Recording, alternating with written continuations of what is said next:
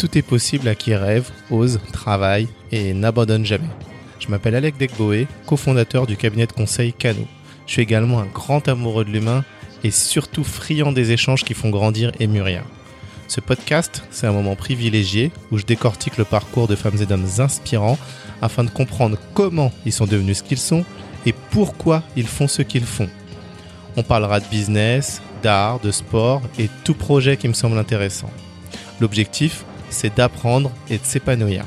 J'ai pas eu de rôle modèle en grandissant, c'est l'occasion de les rencontrer. Allez, bonne écoute.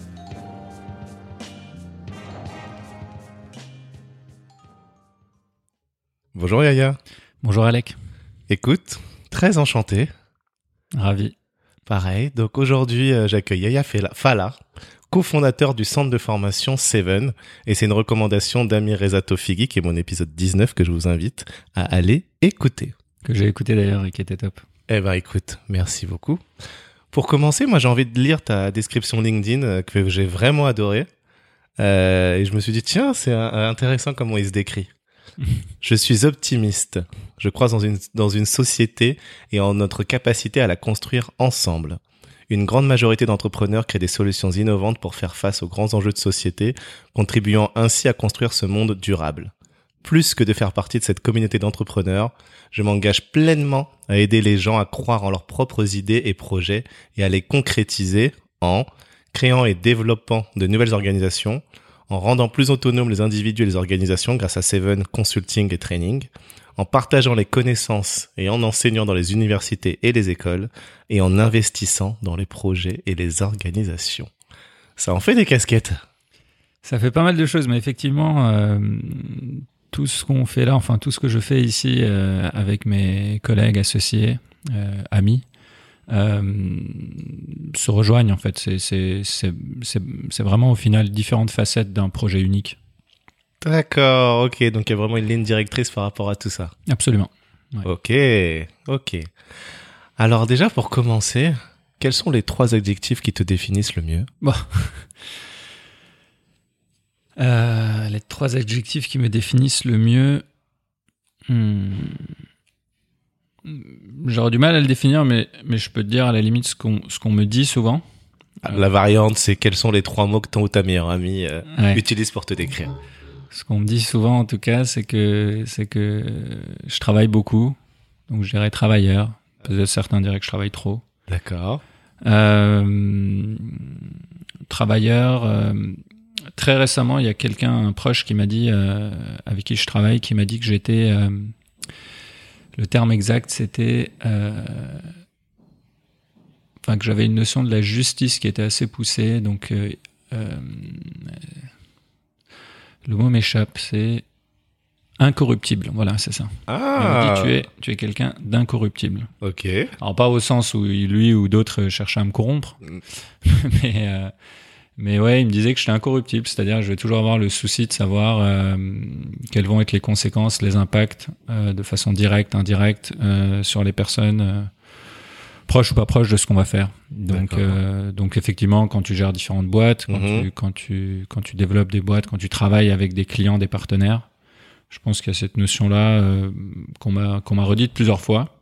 Ah, tu veux pas t'engager dans des choses qui sont pas claires. Tu regardes. C'est même pas ça, non, mais c'est pas au sens pas clair. C'est pas au sens sous-entendu d'autres sont corruptibles ou, Mhm. ou, ou, ou vont le faire. C'est juste une, une notion. Alors après, ça appartient à chacun. C'est-à-dire, c'est un, un, un point de vue au final. La justice, par exemple, ce qui peut être juste pour moi ou pour Mhm, toi, mhm, on va avoir deux points de vue différents et deux perceptions différentes d'une réalité. Euh, mais en tout cas, je vais, je, du, du- coup, le troisième mot qui pourrait nourrir ça, ce serait, ce serait la notion de puriste. C'est-à-dire, euh, je vais avoir du mal à faire, euh, à faire un, un compromis. En tout cas, je vais Ah. pousser au maximum pour ne pas le faire. Donc, je vais débattre, je vais discuter, Mhm. euh, je vais redébattre, je vais rediscuter, euh, je vais vraiment débattre, je vais défendre mon point de vue mais parce que je suis un puriste et à la fin, je veux que la décision qu'on va prendre ou que je vais prendre si je suis le seul concerné ou avec d'autres Mhm. Euh, soit juste, en tout cas de mon point de vue. Mais mon point de vue, je vais essayer de le donner en tout cas. D'accord. Ok. Ok. Donc voilà, je dirais ces, ces trois termes-là, travailleur, euh, justice et, euh, et effectivement le côté puriste.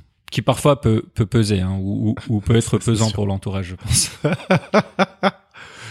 Et où est-ce que vous vous êtes rencontrés avec Amir? Ah tiens, euh, avec Amir, on s'est rencontrés. Ça a été, il me semble de mémoire, une, une mise en relation Mhm. Par un de mes anciens collègues.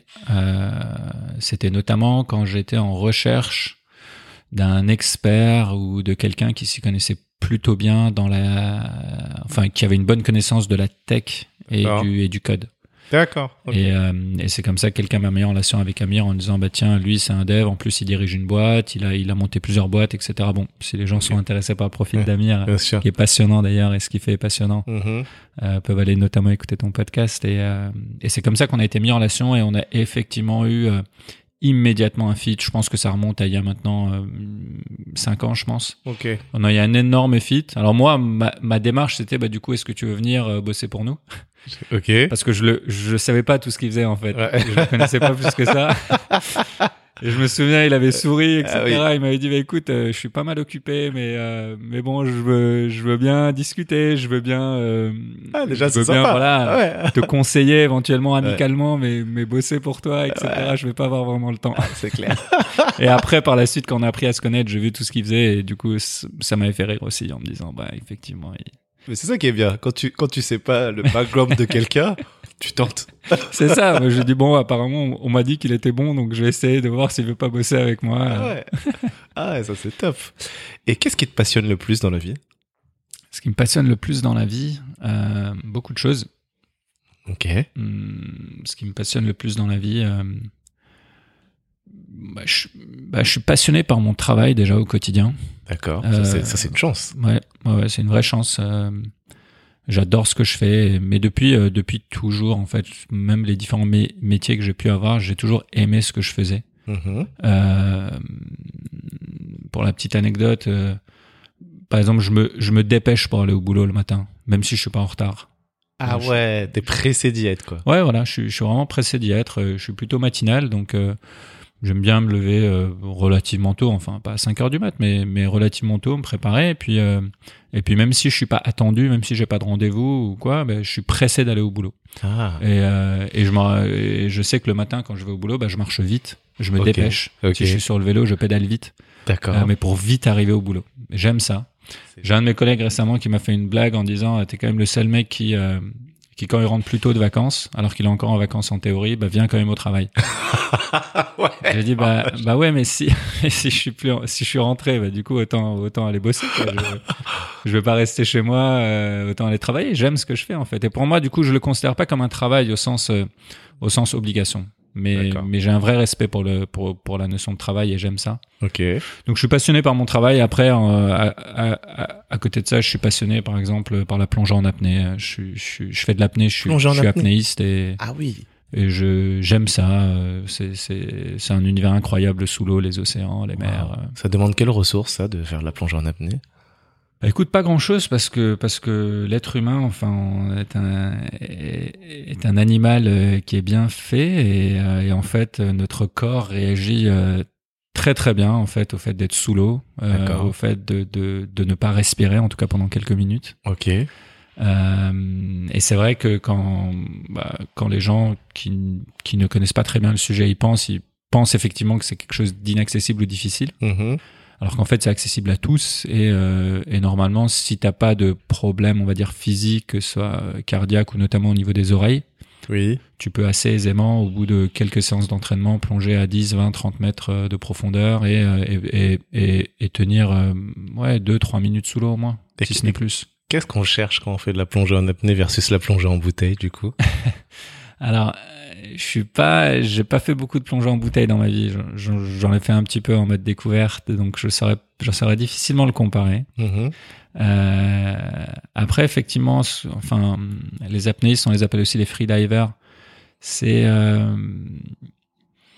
c'est en fait, c'est, c'est, tu rentres dans un monde de silence et pourtant il se passe énormément de choses. C'est-à-dire quand tu es sous l'eau, alors que tu sois en pleine mer, enfin en eau libre, donc parfois si tu vois pas le fond, etc., tu peux ne pas voir grand chose. C'est-à-dire Mhm. que tu vas avoir un bleu profond autour de toi, infini. Mhm. Euh, c'est un instant qui, qui, qui est vraiment magique. Parce qu'en fait, avant la plongée, tu, tu vas avoir un moment de, de préparation.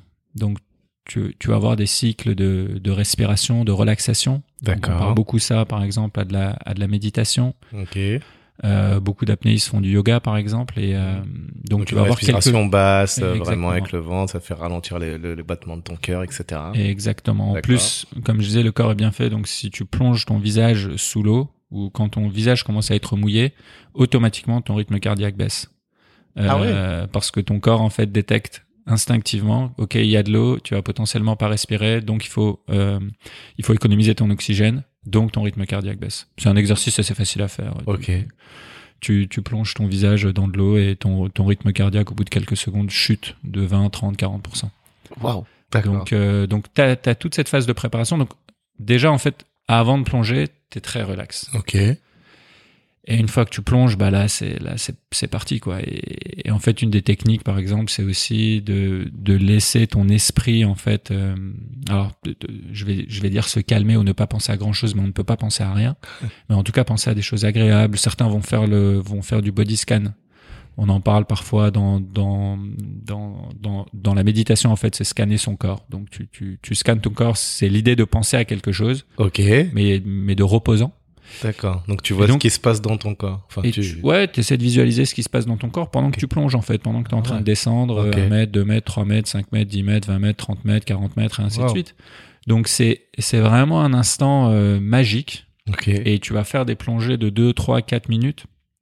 Certaines personnes qui vont plonger à plus de 100 mètres vont, 100 vont mètres. descendre. Ouais, les, bah, les records du monde aujourd'hui, euh, ça dépend des disciplines, mais sont, sont aux alentours de 120, 130 mètres, donc en fonction des disciplines. Donc c'est, ça commence à devenir sérieux. Et donc les, c'est des mecs qui plongent pendant 3, 4 minutes, 5 minutes. Et, euh, et en fait, c'est, c'est un moment de, de d'évasion en fait c'est, un- c'est, un- c'est le temps je veux pas dire s'arrête mais se modifie c'est-à-dire, toi, tu peux avoir plongé 2-3 minutes et tu vas avoir le sentiment d'avoir plongé peut-être 10 secondes ou avoir plongé au contraire euh, 10 minutes.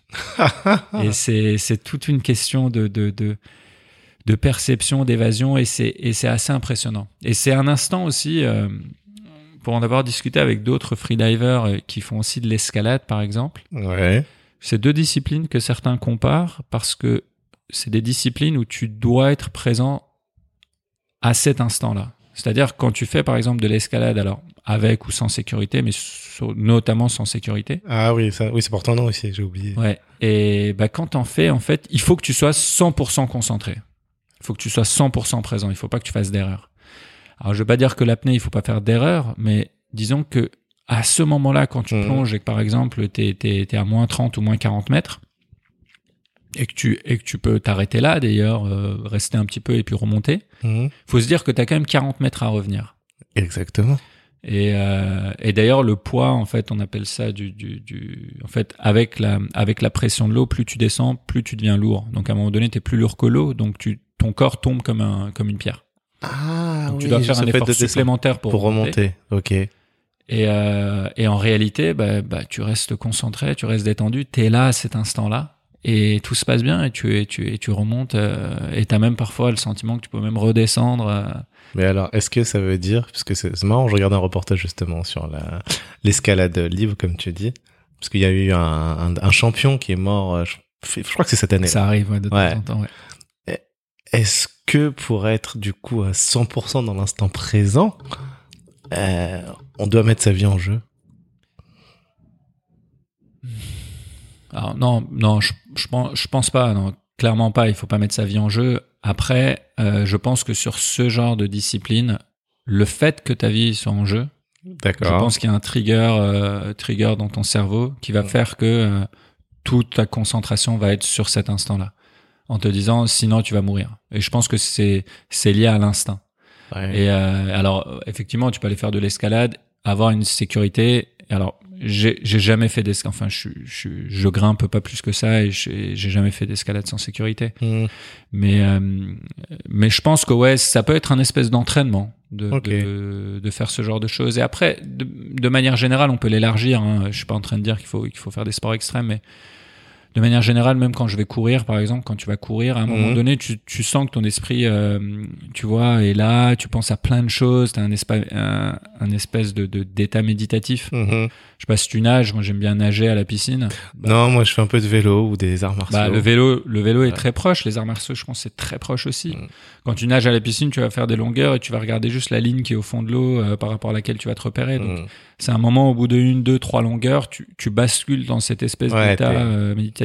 Et, Yes. et c'est ça aussi être présent, je pense, euh, tu vois. C'est-à-dire être concentré à un, à un instant donné Mhm. et, euh, et laisser le, reste s'échapper, tu vois. Je pense que ça peut avoir beaucoup de bénéfices, effectivement. Super intéressant. Ah, tu vois, tu m'as donné envie de faire un podcast là avec un, un nageur, un truc. Ah, Ah, vraiment bah, intéressant. n'hé- N'hésite pas, n'hésite pas. Eh bien, écoute, après cette présentation, si maintenant on rentre un petit peu dans ton passé et qu'on veut savoir euh, d'où vient et qui est Yaya, quel est ton tout premier souvenir? Mon tout premier souvenir? Ah, il, me- il me- il me- il me semble que les enfants n'ont pas de mémoire avant 3 ans, quelque chose comme ça. Ouais, donc, ce dit. donc, euh, je pense que mon premier souvenir, ouais, c'est du coup vers 4-5 ans et j'étais en Suède. C'est ma vie en Suède, en fait. Moi, j'ai passé une partie de ma vie en Suède, à Stockholm, à Malmö. D'accord. Et, euh, et mes premiers souvenirs, c'est euh, c'est en Suède, euh, donc mon enfance avec moi, avec mon frère, euh, avec mes parents, euh, Mhm. avec une nounou qui nous gardait qui s'appelait Olga. Je, voilà, c'est ces instants-là en Suède où j'ai où j'ai passé cinq ans de ma vie. Ok, ça veut dire que t'es né en Suède? Alors non, moi je suis né en je suis né en Iran, D'accord. euh, donc en Iran à Téhéran en 85. Ah, on a un an d'écart. Ah voilà. Et euh, plus jeune ou plus plus âgé? Plus âgé. Enfin, Et- moi, je suis de 84. D'accord. Et euh, du coup, ouais, je suis, je suis, je suis né en Iran en 85. En Mhm. 85, tu as, tu as la guerre du Golfe entre l'Iran et l'Irak, Mhm. qui s'était déclenchée en, en 81 jusqu'en 89. Euh, donc, on est en plein milieu et effectivement, mes parents ont eu l'occasion euh, d'émigrer. Euh, donc, pile après ma naissance. Donc, moi, j'avais euh, trois mois quand mes, quand mes parents ont décidé de partir. D'accord. Et donc, ils sont allés en Suède. Ok. Euh, donc, euh, en Suède à Stockholm. Mhm. Et euh, donc, de quasiment ma naissance jusqu'à l'âge de 5 ans, j'ai fait ma maternelle en Suède. Ah, Euh, donc j'ai grandi là-bas. ok. Et puis après, donc début des années, tout début des années 90, donc la guerre était terminée. Mhm. Mes parents ont décidé de rentrer en Iran. D'accord. Donc on est revenu euh, après la maternelle. Donc là j'ai fait trois ans en Iran, CP, CE1, CE2. Ok. Et euh, et après suite à différents événements, on est revenu en Europe. Et là je suis venu à, on est venu à Strasbourg, en France à Strasbourg. Ok. Donc je suis arrivé en France à Strasbourg à l'âge de euh, de, de, de 8-9 ans, enfin à la fin de la classe de CE2. Très bien. pendant l'été. Et, euh, et donc en septembre, à la rentrée des classes, je suis allé m'asseoir euh, dans une dans une classe de CM1 euh, à Strasbourg, à l'école Adler. Tu parlais quelle langue à ce moment-là? Alors à ce moment-là, je parlais farsi. Euh, je commençais déjà à oublier le suédois. Mhm. Le suédois, j'avais commencé à l'apprendre donc quand t'es peu jeune. Mhm. Mais après, quand on est retourné en Iran, déjà, bah, c'était que du farsi. Donc, euh, je suis rentré à l'école en fait en CP, donc il fallait apprendre à lire, à écrire Le farsi, c'est la langue d'Iran? Ouais, c'est c'est le persan ou le farsi, on dit. euh, précisément, c'est le farsi. Après, on peut dire le persan ou l'iranien. Ok. Et, euh, et donc après, euh, je parlais un petit peu anglais, parce qu'en Suède, on apprend assez vite l'anglais. En Iran, on peut le pratiquer aussi, euh, par-ci, par-là. Et donc, quand je suis arrivé en France, en fait, bah, personne parlant euh, farsi, euh, bah, j'étais obligé de, de, de parler un peu plus anglais. Mhm. Donc, je réussissais un peu à communiquer comme ça. Et puis après, j'ai appris, en fait, euh, j'ai appris le français sur le, à, à l'école, en fait. J'avais une chance incroyable d'être dans cette école, donc l'école Adler, dont, dont je parlais avec une maîtresse qui s'appelait Madame Ludwig, Mhm. euh, qui m'a accueilli, en fait, qui, qui, qui, qui m'a reçu dans, dans, dans cette classe. Mhm. Et, euh, et je pouvais peu communiquer, donc euh, Ah je bah parlais ouais. anglais un petit peu, donc je pouvais communiquer en anglais. Et puis après, bon, on est des enfants, on, on, on réussit d'une façon ou d'une autre à se comprendre. Et assez vite, euh, j'ai réussi à apprendre la langue et, euh, et tout doucement évoluer. Mais, mais c'était une période particulière et je pense que euh, j'ai pu bénéficier. euh, enfin, j'ai été dans l'école, on va dire l'école publique, l'école de la République, et ça a Mhm. été euh, ça a été assez incroyable parce que maintenant que je, je regarde ça avec le recul, Tout à fait. euh, X années après, Mhm. euh, je me dis euh, ah ouais quand même, tu vois, c'était c'était c'était fou de pouvoir avoir toutes ces opportunités-là, Mhm. qu'on qu'on mette à disposition ces, ces choses-là. Je suis arrivé par exemple à l'école, donc je parlais pas français. Bah oui, ça Donc je suis en quand même CM1, je parle pas français. Bah. Donc, Là, t'es censé avoir appris comment on analyse les phrases, Ah, euh, le participe ouais. passé, euh, le, enfin tout, voilà, tout, tout, tout. Non, mais c'est quand même toute la grammaire, exactement. française, Ah oui. ce qui est pas simple. Et, Ah oui. euh, et non, non, c'est, c'est, bah, je suis arrivé en fait euh, assez vite. Euh, euh, bah, j'étais avec les autres enfants, t'es dans la classe. Quand on faisait des cours de, de mathématiques, alors très vite, je me rappelle, ça, ça, je m'en souviens, on a on a fait une évaluation de compétences, donc on m'a évalué sur les différents sujets. Donc français, euh, bah rien, zéro, enfin zéro. euh, Enfin, au pouvais pas, bah oui, je tu connaissais pas, parler, donc euh, là il y avait pas de débat. Ouais. Euh, après, il y avait tout ce qui était mathématiques ou d'autres éléments. Et puis Mhm. bah, là, ils se sont dit, ah ok, le niveau de maths, par exemple, en Iran, le niveau de maths est assez élevé, euh, D'accord. plus tôt. Donc moi, j'avais plutôt de l'avance même. Ok. Donc ils se sont dit, ok, bah, il peut faire les cours de maths et tout ça. Et, euh, et puis en fait, euh, quand, quand on faisait des maths, bah, je- j'essayais de suivre. Parce Mhm. que c'est plus ou moins, en fait, la- les mathématiques à, quelques signes près sont, sont les mêmes partout. Oui. Euh, enfin, les, les, les signes, hein, j'entends. Les mathématiques, évidemment, c'est c'est universel, mais la manière de de- de- d'écrire des divisions ou des choses comme ça. Et, euh, et quand ils faisaient des cours de français, Mhm. de conjugaison, orthographe, dictée, etc., moi, Mhm. c'était assez, c'était assez euh, sympa d'ailleurs, parce que moi, du coup, je faisais du dessin. Donc, euh, donc je dessinais. Ok. Et à force, en fait, j'étais devenu bon en dessin. Parce que vraiment, je passais beaucoup de temps à dessiner, parce qu'on fait beaucoup de français, en fait, en CM1. Ok. Moi, je faisais beaucoup de temps à dessiner. Ok. Et je me souviens, c'était assez drôle parce qu'il y avait un mur entier euh, dans la classe où il y avait tous mes dessins qui étaient affichés. Mais c'est génial. Donc je rentrais dans la classe, je regardais les murs et tous mes dessins étaient affichés dans, dans la classe et pendant qu'ils faisaient du français, moi je faisais des dessins. Attends, mais tu sais, en fait, ce que j'adore dans, dans ton histoire, c'est comme tu dis, l'éc- l'école de la République t'a accueilli et t'a permis de faire ça. Parce que moi, à contrario, j'ai d'autres histoires euh, d'élèves qui sont arrivés en France, qui parlaient pas la langue, et là où plutôt les professeurs les ont mis au fond de la classe. De toute façon, tu arriveras pas, t'es que un bon, une bonne à rien, tu vois. Et, et du coup, là, ça me fait plaisir. Ouais, non, non, bah, c'est vrai que moi j'étais, euh, ouais, en fait, il faut, il faut vraiment, vraiment, c'était, euh, je veux pas dire que c'était l'opposé. J'étais pas mis en avant, mais j'étais pas mis à l'écart. En tout Ouais. cas, j'ai pas ce sentiment-là. Euh, et après, pour apprendre le français, il y avait une dame qui venait euh, plusieurs fois par semaine. D'accord. Euh, je pense que c'était une, une, une spécialiste Mhm. pour nous apprendre le français un peu de façon intensive. Parce qu'il y avait moi et il y avait euh, deux ou trois autres élèves euh, de différentes origines Ok. euh, qui, qui étaient là aussi un peu plus ou moins dans la même situation que moi. Alors, on on n'était pas tous dans la même classe, on était dans différentes Mhm. classes. Et elle nous réunissait et on allait dans une salle et on était 4-5 et, euh, et elle nous faisait des cours intensifs de français.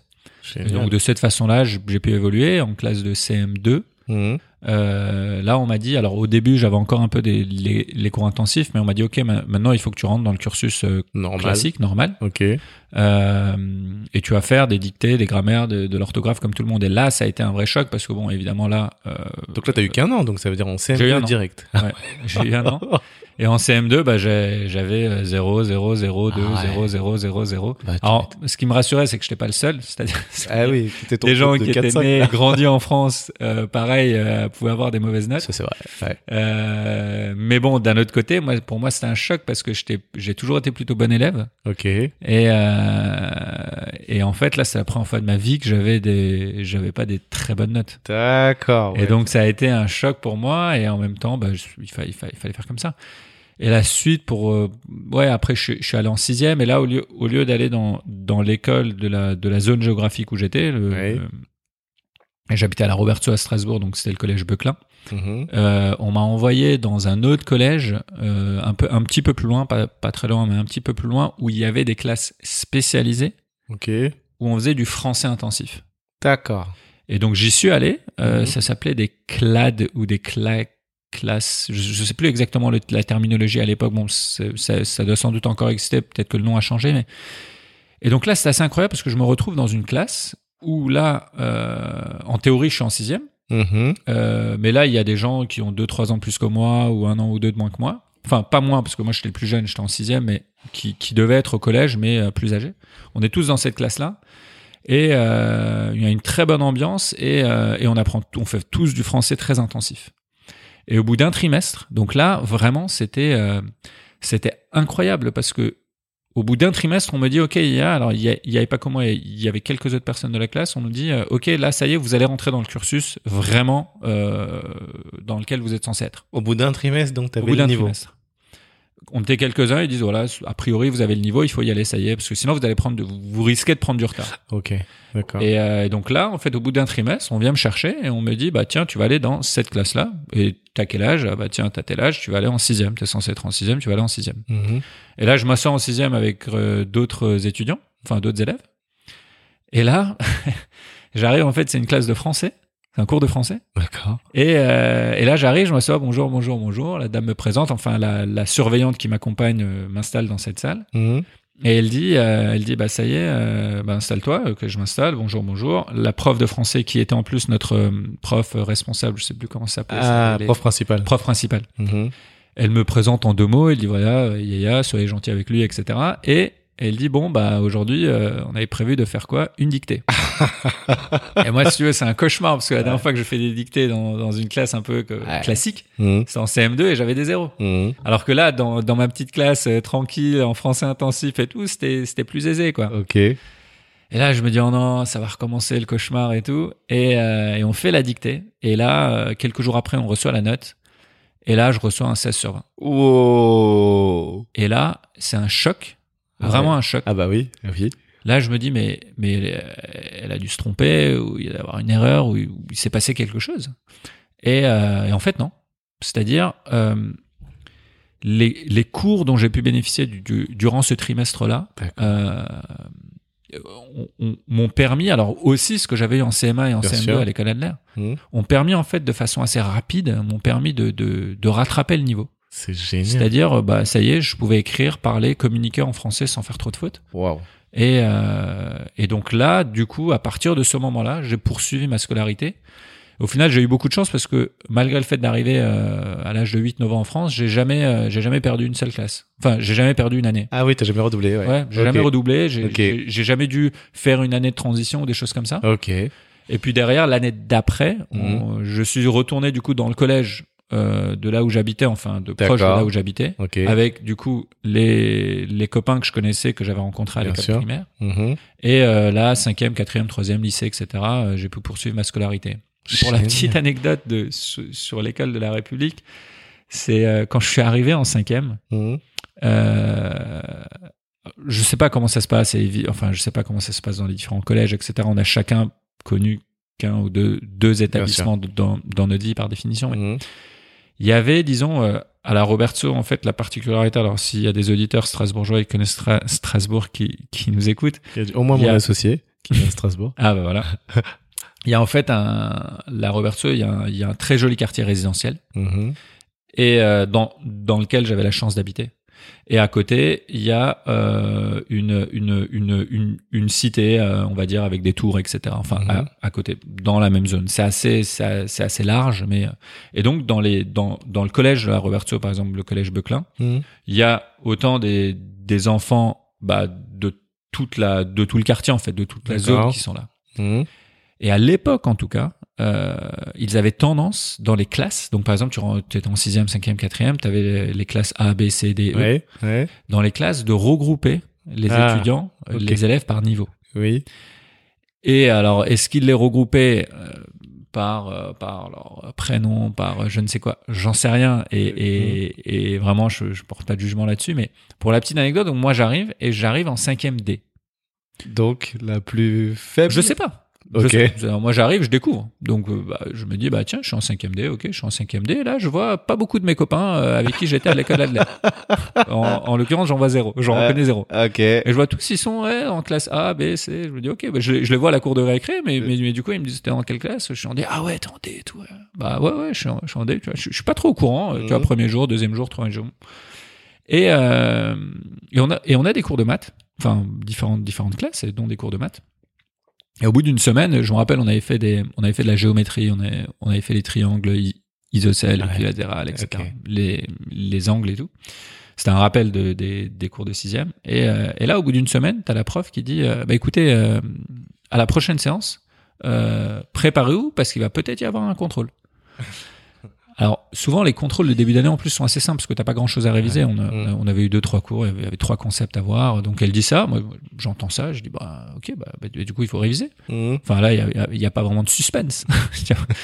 C'est pas comme si surprise. Et, euh, et donc on arrive au cours d'après, on a on, on a l'examen, donc enfin le contrôle, je fais le Mhm. contrôle. Et une semaine après, on reçoit les copies. Quelques jours après, on reçoit les copies. Et là elle dit bah écoutez, il y en a un parmi vous qui a eu 20 sur 20. Oh, ok. Puis il y a une personne qui a eu 12 sur 20. What? Et puis, tout le monde a eu sous la moyenne. Non. Et là, moi, je suis là, je ah ouais, d'accord et tout. euh, c'est curieux de voir ce qui se passe et tout. Mhm. Et là, elle dit, Yaya, est-ce que tu peux te lever? Ah, Je me lève. Et là, je vois une. euh, Ah oui, et il y, avait une surveillante qui était dans la salle. Ok. Elle dit, tu vas ranger tes affaires et tu vas suivre la surveillante. Mm.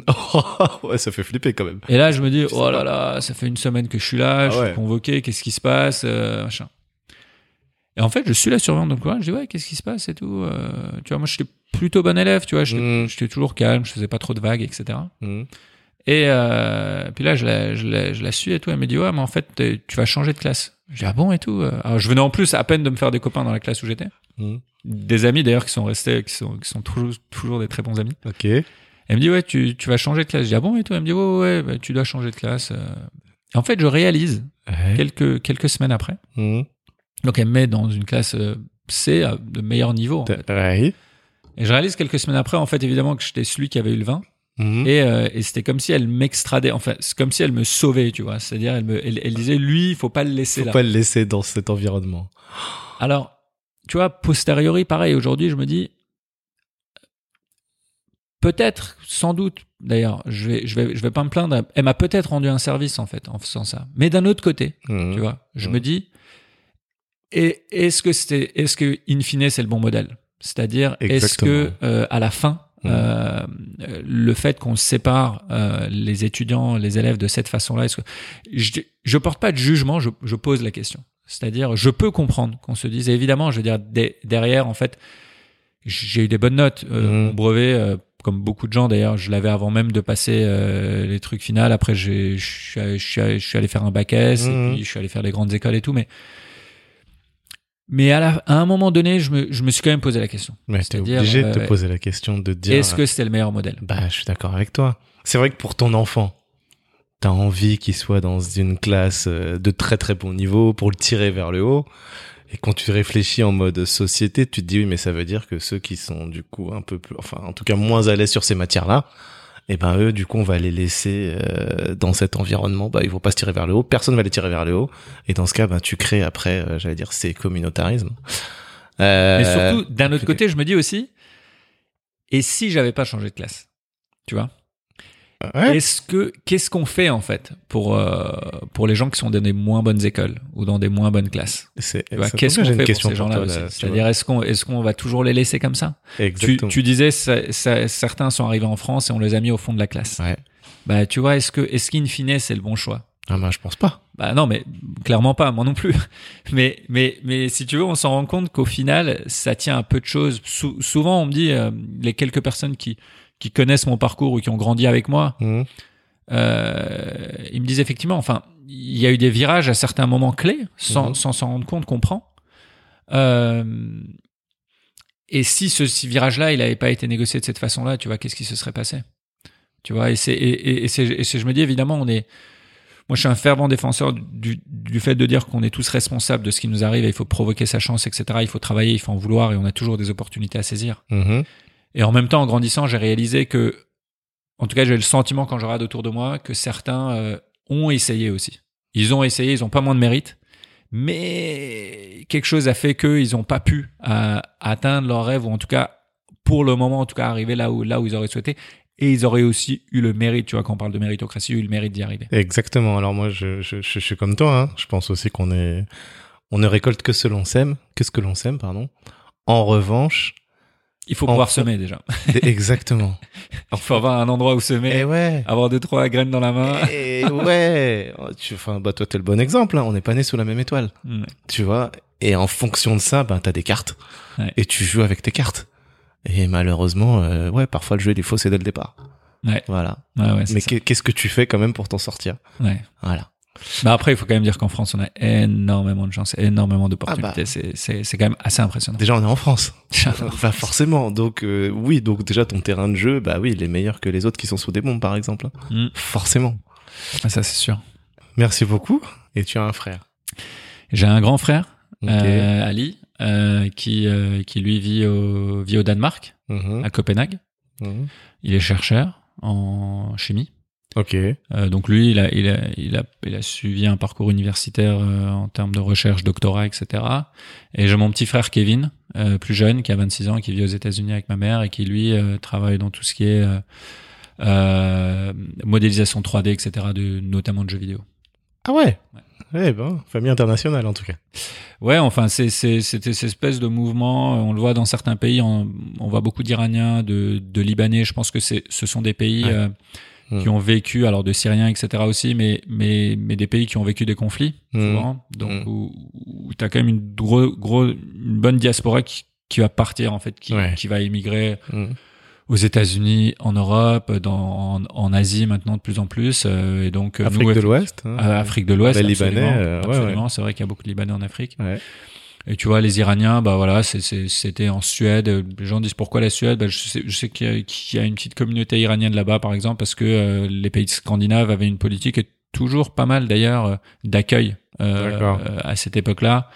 Euh, donc, en as en France, aux États-Unis. Effectivement, ouais, on, on peut être dans différents pays. Moi, j'ai des oncles en Angleterre, en Suède, justement. euh, C'est génial ça. Ouais, c'est c'est assez sympa. Bah, c'est il faut quand même avoir des, des avantages à ne, à ne pas euh, vivre dans, Dans le même son pays, pays, que sa famille ou dans Oui. son pays. Ouais. Bah, un des avantages, c'est d'avoir du coup de la famille un peu partout. Ouais, Euh, L'inconvénient, c'est que du coup, comme ils sont partout, bah, tu les vois pas souvent. Oui.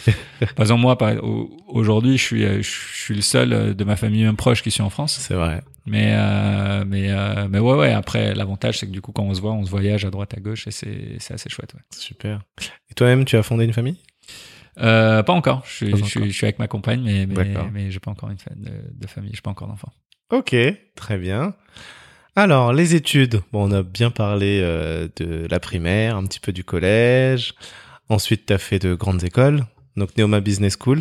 Ouais. Major à Sud de. Corinthe, ouais. Ouais, c'est ça. T'étais à Reims? Ouais. Ah, ma femme était à Rouen, tu vois, on s'est posé la question. Ah, soir. voilà. Elle m'a dit non, sinon je le connaîtrais, finance. euh, Et je donne des cours du coup à Rouen aussi euh, maintenant, mais euh, mais ouais ouais j'ai j'ai pu faire un seul. Ok. Euh, Claxon University? L'université Clarkson aux US, ouais, c'était un échange euh, dans un programme MBA euh, dans dans dans dans le cadre du parcours du du parcours à Reims. Ouais, voilà, c'était un échange. Euh, c'était un échange universitaire et Ok. euh, c'était super. C'était vraiment. euh, Pourquoi c'est si- t'as fait ce double diplôme? En fait, c'était euh, dans, bah, dans le parcours à Reims. euh, enfin, Neoma aujourd'hui propose, euh, comme toutes les toutes les grandes écoles de commerce, euh, beaucoup en tout cas, même d'ingénieurs, je pense, de faire ces parcours un peu à l'étranger. Et, euh, et moi, j'avais pris les US parce qu'effectivement, je, je comptais, je savais déjà à ce moment-là que je voulais aller vers la finance, finance de marché. Ok. Donc les États-Unis, c'était pas mal parce qu'il y avait vraiment des, des, des bons programmes avec des bons contenus. Mhm. Et quand je suis arrivé là-bas, effectivement, l'université à l'américaine, euh, c'était assez impressionnant. Alors, l'université de Clarkson, c'est pas une énorme université euh, américaine, mais même la petite université, enfin, même la moyenne université américaine est, est souvent une grande université comparée à la France. Mm. Et beaucoup de moyens, euh, des profs incroyables, d'un niveau incroyable. Effectivement, en six mois, j'ai vraiment énormément appris. Ok. Et euh, que ce soit sur le fond, enfin surtout, et, et c'était vraiment une super super expérience. J'avais failli rester là-bas, euh, enfin démarrer ma carrière là-bas, j'avais un peu hésité. Puis Ah. j'avais eu des opportunités aussi en France et du, du, du coup quand, quand je suis revenu pour finir les cours, bah, j'ai signé euh, j'ai signé dans un fonds d'investissement. euh, Direct après les cours, du coup, t'as trouvé? Enfin, direct, direct après bah, même euh, même euh, j'avais trouvé mon boulot, je crois six mois avant d'être diplômé, quelque chose comme ça. Ouais. Ça, c'est. Du coup, c'est un bon investissement, les grandes écoles. C'est un bon investissement classé, après. classé. Après, c'est ouais, ouais, ouais. Et, et après, c'est euh, c'est euh, c'est beaucoup de travail aussi, je pense. euh, c'était euh, c'était beaucoup de travail. Réussir à trouver des stages, euh, Ouais. euh, c'était c'était c'était beaucoup de boulot. Je me souviens. Et j'a- et- et j'avais eu de l'aide, j'avais eu énormément de chance. Le réseau? Alors, j'ai- j'avais pas de réseau. Non, Mhm. de l'aide pour préparer mes, mes entretiens. De l'aide de qui? Euh, j'avais eu de l'aide d'un de mes profs intervenants à l'époque, D'accord. euh, Joe Sejan, euh, qui écoutera peut-être ce podcast, je, je lui enverrai et, Mhm. et je lui serai toujours reconnaissant avec euh, Eric Ledelay aussi, qui, qui était un de mes profs aussi à, à Reims, euh, que j'avais eu dans des cours de négociation et, et en fait Joe m'avait m'avait aidé euh, m'avait aidé à à préparer mes entretiens à l'é- à l'époque j'étais en deuxième année je voulais aller faire des stages et euh, et notamment à Londres et euh, dans des banques euh, donc les application forms étaient assez étaient, étaient- vraiment lourdes à remplir Mhm. et c'est la première fois que je faisais ça, donc euh, donc euh, je commençais à faire ça. Et, dans le cadre du cours, à la fin du cours, j'en parle avec euh, ce prof que je connaissais pas à l'époque, hein, Ouais. Joe Sejan, et, et il me dit bah tiens, euh, montre-moi, euh, montre-moi quoi ça ressemble, comment c'est. Donc je lui montre, je, lui regardais, je lui dis tiens, je suis en train de postuler pour JP Morgan en ce moment. Ouais. Machin et tout, euh, lui, lui, lui. et il me dit ok ok on regarde et tout. Je dis putain c'est compliqué parce que là il me demande de faire des rédactions sur tel sujet. C'était vraiment très long, hein. C'était des heures et des heures de travail D'accord. pour un stage. Et, Ouais. euh, alors c'était des internes programmes, etc. Et, euh, et Joe d'un seul coup, à la fin du cours, à 17-18 heures, il me dit ok montre-moi. Et là il se met à m'aider. Ah C'est une ouais, histoire vraie. comme ça. Et, et avec Joe on est devenus potes. Hein. Maintenant on se voit, on Ah, bosse ensemble super. et tout. Mais mais euh, et il se met à m'aider. Et en fait à 20h, 21h, on était encore euh, sur le campus en train de, de, de faire le truc. Et on n'avait pas terminé. Du coup le lendemain on avait cours. Ouais. Ou le lendemain je reviens, on fait le cours. Et le soir il me dit bah tiens euh, tu, tu veux qu'on continue? Et Wow. je lui dis bah moi je vais continuer ouais mais mais toi il me dit bah non si tu veux je peux continuer à t'aider. Et le mec se repose à côté de moi et on refait Ah ouais. un round et il me re-aide jusqu'à 21h. Ok. Je prépare mes application forms, donc je suis reçu en entretien, etc. Ça, ça a jamais abouti parce qu'en fait j'étais trop jeune. C'était, c'était des programmes qui, qui, Ah. qui s'adressaient à des gens qui, qui étaient déjà en troisième année ou quatrième année. D'accord. Mais euh, ça m'a déjà ça m'a beaucoup aidé Bien pour sûr. préparer, on va dire, parce qu'une fois que tu as tous ces éléments-là qui sont prêts derrière pour postuler à d'autres endroits, ça va plus vite. Mhm. Et, euh, et, euh, et en fait, c'était une expérience incroyable. Et, et, et là, je me retrouve face à quelqu'un qui me dit, euh, en fait, qui, qui, qui en, en demandant rien en échange et qui n'a pas du ça. tout l'obligation de le faire, se met à m'aider pour faire ça. Ah ouais. Et là où je dis c'était beaucoup de boulot pour les stages, etc., c'est que j'ai vraiment dû beaucoup postuler. C'est-à-dire, euh, Ok. c'était pas simple et c'était une des premières fois, je pense, Mhm. où euh, où je m'étais retrouvé confronté. Alors, c'est arrivé plusieurs fois par la suite, mais ça m'a jamais. J'ai toujours réussi à m'en sortir, mais une des premières fois, je pense, où j'avais été euh, rien de neuf sou- sou- soumis à une, à une à une forme, je pense, de discrimination. D'accord. Parce qu'au début, je me disais, tiens, c'est marrant, je suis quand même dans une bonne école, reconnue, Oui. etc. J'envoie Oui. des CV, j'ai pas d'entretien. Donc j'envoyais des CV personnalisés, je bossais le truc, la lettre de motivation, etc. Mhm. Alors que les autres élèves, ils en avaient plus que toi. Je vois les autres, ils ont des, ils, ils ont des entretiens. Donc je me dis bon, bah c'est peut-être qu'ils ont un meilleur CV ou ils ont mieux rédigé leur lettre, etc. Tu vois, je suis Mm. toujours optimiste Oui, en fait. oui. Je, tu vois, Bien sûr. on continue. Et en fait, là où ça m'avait marqué, c'était Mhm. à un moment donné, je suis, je j'étais, entré à, à, à l'école en deuxième année dans un programme qui s'appelle le CFA, c'est le Chartered Financial Analyst. Mhm. C'est une espèce, c'est une certification américaine, Ouais. assez reconnue, assez difficile à avoir. Et euh, c'est la première année au Reims, en fait, euh, aider les, les étudiants qui le souhaitaient. En fait, ils montaient une équipe de 20 étudiants sur 450, on était sélectionnés si on voulait faire. Et on pouvait préparer avec euh, notre prof, euh, donc qui est toujours à Neoma d'ailleurs. Euh, pareil, je le remercie. C'était, c'était, c'était, c'était quelqu'un qui, avec qui on a beaucoup bossé, Stéphane Dubreuil. Euh, il avait monté une équipe pour qu'on pour qu'on crée pour qu'on pour qu'on prépare le CFA et qu'on passe le CFA. Et d'ailleurs, il il l'a passé avec nous. Et, euh, et en fait, donc j'étais avec les autres élèves là, et et et et et il y avait un garçon avec qui on révisait, euh, on était tout un groupe à réviser à la à la médiathèque. Mhm. Et il préparait aussi des trucs et je voyais lui, il avait pas fait grand chose sur son parcours. Il avait il avait un CV qui ressemblait pas. à grand- D'ailleurs, je l'aide un peu à mieux faire son CV. Etc. Ok. Et on postule au, à la même offre, à une même Ouais. Mhm. et une semaine après, moi, à chaque fois, quand, quand je recevais pas de réponse, j'appelais. J'appelais le standard des Mhm. banques, etc. Je disais, oui, bonjour, est-ce que je peux avoir le service des ressources humaines, etc. Pour essayer d'avoir comprendre. montré ma motivation, Ouais, bien sûr. comprendre, avoir un feedback, etc. Mhm. Et là, au téléphone, on me dit, oui, en fait, euh, le stage est déjà pourvu et tout ça. Et je dis, bon, ok, ça marche, bon, bah, ok, très bien, je comprends, je raccroche et tout. Puis là, je vais à la médiathèque pour réviser et tout. Et là, je croise mon l'autre personne avec qui j'avais, Oui. qui avait vraiment un truc euh, que j'avais aidé, en fait. On avait postulé Ouais, donc euh, une Et qualité lui, je vois, il dit, tiens, j'ai Ouais. j'ai reçu un mail, je suis reçu en entretien. Non. Et là, je regarde, je me dis, mais attends, moi, je viens de les appeler, ils m'ont dit que c'était déjà pourvu. Et là, je, il, il me regarde, je vois, je vois qu'il est désolé pour moi, tu Ouais. vois. Je, je suis là, mais je dis, mais, mais en plus, moi, j'avais un petit peu bossé. Enfin, j'avais un CV, on va dire, en Oui. première année, t'as pas grand chose sur ton CV. Mais j'avais quand même quelque T'avais t'avais quelque chose. J'étais quand même dans une bonne école, je faisais un parcours du CFA, je veux Ouais. dire, c'était, c'est vraiment, je cochais toutes Oui, les cases. euh, oui, t'étais dans. Et là, je me suis dit, mais tiens, c'est, c'est marrant, lui a un, Ah, un entretien. un entretien. Moi, j'ai même pas l'entretien. C'est-à-dire, moi, on me dit, mais, mais la porte est fermée. Le- Il y a, on n'a plus besoin de stagiaires. Et là, je me dis, bon, il y a- avec tous les CV que j'avais envoyés, etc.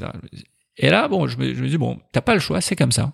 Euh, ça m'avait quand même un, un petit peu touché à ce moment-là. Et lui, il avait quoi? Il avait un nom, du coup, un peu, je veux dire, plus français. Ouais, ouais, ouais, ouais, ouais, c'est- Ok. ouais, ouais, bien sûr. Et, euh, et, euh, et là, je me suis dit, euh, tu vois, sur cette notion, quand tu me disais qu'est-ce qui me définit, oui, tu vois, la notion de justice sur Ouais. les puristes. oui. Là, en fait, ce qui me touchait, c'était pas tellement le fait de pas avoir l'entretien. C'était que j'avais le sentiment d'injustice. Bien sûr. Et ça, c'était, ça, c'était, ça, ça m'avait touché. Et en même temps, je me suis dit, bon, assez vite dans ma vie, d'ailleurs, j'ai compris que le monde pouvait être injuste. Mhm. Et euh, je me suis dit, bon, eh ben, il faut, il faut mettre les bouchées doubles. Mais c'était pas facile. C'était pas facile. Donc, j'ai vraiment envoyé, je pense, des dizaines, des dizaines, voire 100 CV personnalisés à chaque fois, etc. Et à la fin, j'ai fini par avoir des entretiens Mhm. dans des, dans, dans de bons établissements. J'avais, été reçu à la, à la, à, à la BNP, boulevard Haussmann, euh, pour aller bosser en salle Ouais. de marché sur les Ok. produits dérivés. Au final, j'ai bossé pour euh, FIMAT à l'époque, qui s'appelait, qui était les brokers de la Société Générale. Euh, Donc, j'ai fini en stage chez eux, pareil, en salle de marché. Mais c'était, c'était, ouais, des, des, des, des, des fois plus que les centaines, autres. Clairement, ouais, ouais, ouais, Ah. parce que l'autre envoie deux CV, il a reçu un entretien et il a, et il a, et, et, et il a son stage. Et moi, j'ai dû en envoyer 100. J'ai, j'ai été reçu peut-être trois fois en entretien. Mhm. Et sur les trois, j'en ai obtenu deux. Et, euh, et, et en fait, euh, pareil, mon, mon chemin à ce moment-là, je me souviens, croise le, le, le on, on s'est jamais revu, mais dans les écoles, euh, euh, t'as souvent des semaines où t'as des entreprises qui viennent. C'est les semaines Mhm. de l'entreprise Mhm. qui viennent chercher, euh, parler de leur boîte, chercher des stagiaires, etc. Et t'as toujours les grands stands de, de, de des boîtes de conseil, par exemple. WC, Deloitte, euh, les banques et tout ça. Mhm. Et il y avait un stand HSBC. Et donc, moi, je vais le voir. Et, et là, il s'avère qu'une des personnes qui était présente, c'était le directeur de la salle de marché HSBC à Paris. D'accord. Donc, euh, moi, je, moi, je savais pas, je discute avec lui et c'est un mec super sympa. Ok. Et euh, on discute, on discute, on discute. Je lui donne mon CV, il, me- il me laisse ses coordonnées. Il me dit voilà, bah, écoutez, on cherche pas de stagiaire aujourd'hui dans le- en salle de marché. Moi, je suis plus là pour présenter la boîte et tout. Mhm. Mais bon, laissez-moi votre CV, etc. Et en fait, je l'ai gardé. Donc, je lui réenvoie un mail et le mec me répond deux jours après. Il me dit écoutez, on cherche personne, mais c'était un plaisir de vous rencontrer. Je dis ok, ça marche. Ok. Un ou deux ou trois mois après, après mes recherches qui étaient difficiles à ce moment-là, j'avais toujours rien trouvé. Mhm. Et notamment suite à cet épisode-là que, que, que j'ai raconté où j'avais été pas reçu et mon ami oui. Mhm. J'étais tellement touché que je me dis tiens, je vais, je vais écrire à ce mec-là. Ouais. Et je lui écris et je lui dis tout. Je lui dis tout. D'accord. Je lui, je lui écris tout ce qui s'est passé. Tout ce que j'ai fait les trois derniers mois. Les, les dizaines et les centaines de CV que j'avais envoyés, personnalisés, etc. Et je lui, ai- je lui explique l'anecdote, enfin l'épisode de ce qui vient de se passer. D'accord. Ok. Il fallait que j'en parle à quelqu'un, mais je savais même pas à qui en parler. Ouais. Donc je me dis, tiens, je vais en parler à ce gars-là, on va voir ce qui va se passer. tu le- tentes. Le mec me répond. Ouais. Euh, il me dit, écoutez, on s'appelle. Il, il- il- il me répond en deux phrases. Il me dit, euh, ok, mais j'ai bien reçu votre mail et tout. euh, si vous voulez, on peut s'appeler demain. Mhm. Il m'appelle. Enfin, on s'appelle. Mhm. Et là, il me dit, euh, écoutez, moi, moi, la- le seul conseil que je peux vous donner, c'est d'arrêter de vous plaindre. Et, euh, et de continuer de, de, de, de vous battre si vous voulez vous y, y arriver. Wow. Mais très, assez sèchement, tu vois. Wow. Et là, je suis complètement déstabilisé parce que moi, je m'attendais que le call a Bah oui. sur un petit rendez-vous, un petit stage, Ouais, quelque chose. ouais, ouais. Et là, il me dit ça et j'ai fait OK. Et il me dit euh, voilà, euh, chez nous rien n'a changé, on a, on cherche toujours pas de stagiaire, mais euh, mais voilà, moi, moi, c'est vraiment le conseil que je peux vous donner. euh, ça a rien de se plaindre. Et il me dit, et il me dit euh, bon, est-ce que vous avez prévu de passer à Paris et tout? Alors là, je commençais à avoir des petites touches et éventuellement, tu vois, je savais pas si j'avais des entretiens, mais je dis bah écoutez, si j'ai des entretiens, je vais venir. Et que- quelques semaines après, j'avais des entretiens. Mhm. Donc je lui dis bah, écoutez, je suis de passage à Paris. Il me dit voilà, si vous êtes si vous êtes de passage à Paris, euh, passez me voir euh, sur les Champs Élysées. Enfin, Ah le, ouais. le siège est sur les Champs. Enfin, Quand à même un je petit pense qu'ils sont- côté mentor coach, quoi. il me dit passez me voir et tout, et à chaque fois il me répète, il me dit nous on n'a rien, on n'a pas de et tout. Et là, je, ce jour-là, je passe le voir Mhm. Et, euh, et il me reçoit et, euh, et il me fait visiter la salle de marché et tout. Il montre, il m'explique voilà là il, y a, il travaille sur tel type de produit, là ils font les obliques, là ils font les actions, là ils font les dérivés, là ils font les futurs, etc. À l'époque je connaissais rien. Mhm. Et, et, euh, et- on va dans son bureau, un grand bureau. Et là, on- et, là, il commence à me poser des questions, tu vois, sur la finance, sur des trucs. Donc là, je commence à lui répondre, euh, bon non, mal euh, tu vois, des trucs que je connaissais pas en fait. Moi, j'avais Mhm. appris ça sur- dans les bouquins, mais je connaissais rien à l'activité. Et là, la toi, t'étais venu en mode, euh, on va discuter, Ouais, tu t'étais pas préparé. il me pose que quelques questions et à la fin, il me dit assez, assez vite, il me dit, euh, bah, vous voyez que vous savez pas tout. Oh. Bah là, genre, je fais, ouais, ouais, mais, mais le but du stage, c'est, aussi d'apprendre, en fait. Je- je- évidemment que je sais pas tout. J'ai jamais dit que je savais tout. Mhm. Et il me dit, bah, vous voyez qu'il y a encore du travail à faire. Oh. Et là, je lui dis, euh, ouais, ouais, ouais, effectivement, euh, ouais, ouais, sans, sans- après, j'ai que 20 ans, euh, je, je me fais de stage en salle de marché, je connais rien. Bah, après, je suis un programme, euh, je sais faire des calculs de valorisation, etc. Bon. Et là, en fait, il m'a, il était assez euh, direct Ouais. et en même temps euh, bon conseiller. Son message, je pense, était, enfin, je l'ai, je l'ai compris assez vite et aujourd'hui, je le, était de dire oui, c'est comme ça. Oui, oui. euh, si si ton truc est de dire que c'est injuste ou ce que tu as pu vivre là, c'est injuste. Oui, c'est injuste. Mhm. So what, tu vois? Oui, de toute façon, le, So what? comme dirait mon beau-frère, le monde est méchant. So what? Et du coup c'était son message je pense c'était euh, c'était euh, bah continue continue à postuler tu me dis que tu as des entretiens en ce moment bah va les cartonner Euh, là je viens de te poser les questions il m'avait donné toutes les réponses il m'a dit bah voilà là maintenant tu es mieux armé tu sauras parler de ça ça ça ça ça un peu plus aisément et euh, vas-y bon courage tu vois. si on pouvait te prendre après il a fini par me dire s'il y avait des stages à pourvoir chez nous on t'aurait pris avec plaisir Mm. mais euh, là il y a vraiment rien à pourvoir etc Parce que c'était dans une stage euh, en fait il y avait des choses qui se passent entre Paris et Londres à ce moment-là sur HSBC donc tout était tout était gelé Ouais, ok. En gros, son Et donc- message, comme tu dis, c'est de dire, euh, de toute façon, c'est comme ça. Donc, toi, essaye d'être le plus armé possible et va de l'avant. Et je pense que c'est c'est une des rares séquences de ma vie où j'avais été confronté à, à une certaine forme de discrimination. Ouais. Je pense que j'ai eu beaucoup de chance, Mm. mais peut peut-être d'ailleurs que j'y avais été confronté plus souvent que je ne le pense, Oui. mais sans forcément en avoir conscience. Et à- et avec le recul, je me dis le fait de même pas en avoir conscience, je me dis au final c'est c'est je pense une bonne chose parce sûr. que tu te prends moins la tête, Bah, tu tu t'apitoies te pas. laisses moins influencer par ça. Eh oui. et tu continues à avancer en te disant bah il y a d'autres explications ou euh, je vais y arriver et Oui. au final tu, tu fais ton chemin Tout à fait. et, euh, et je pense qu'aujourd'hui c'est peut-être un des éléments aussi à mettre en avant c'est-à-dire euh, moins stigmatiser moins moins mettre des étiquettes sur les gens moi j'ai eu la chance de grandir à Strasbourg j'ai eu la chance de grandir à la Roberto Mhm. dans un environnement où vraiment il y avait je l'ai vraiment pas ressenti Mhm. alors il y avait peut-être un cadre familial aussi peut-être euh, ma mère mon frère qui qui qui, qui- enfin j'ai grandi dans dans un cadre en tout cas où je ne l'ai pas ressenti c'est en grandissant en devenant adolescent et plus tard 20 ans 30 ans Bien sûr. que j'ai vu en fait les difficultés qu'il peut y avoir dans les quartiers dans Ah oui. des gens qui sont stigmatisés des gens qui sont mis à l'écart et je me dis bah tiens moi pourtant j'ai j'ai tout Mhm. c'est-à-dire euh, euh, euh, pour pour être aussi euh, un peu marginalisé ou des choses Tout comme ça. Pourtant, je l'ai jamais ressenti. Mhm. Donc d'un côté, je me dis bah tiens, le fait de ne pas l'avoir ressenti a sans doute été une chance. Mhm. Et d'un autre côté aussi, je me dis mine de rien. Et et il y a des exemples. Il y a moyen d'y, y a, il y a moyen d'y arriver en fait. C'est pas parce que moi j'ai pu faire au final ce que je voulais faire, Mhm. mais je me dis en France, il y a quand même de belles opportunités, de belles possibilités.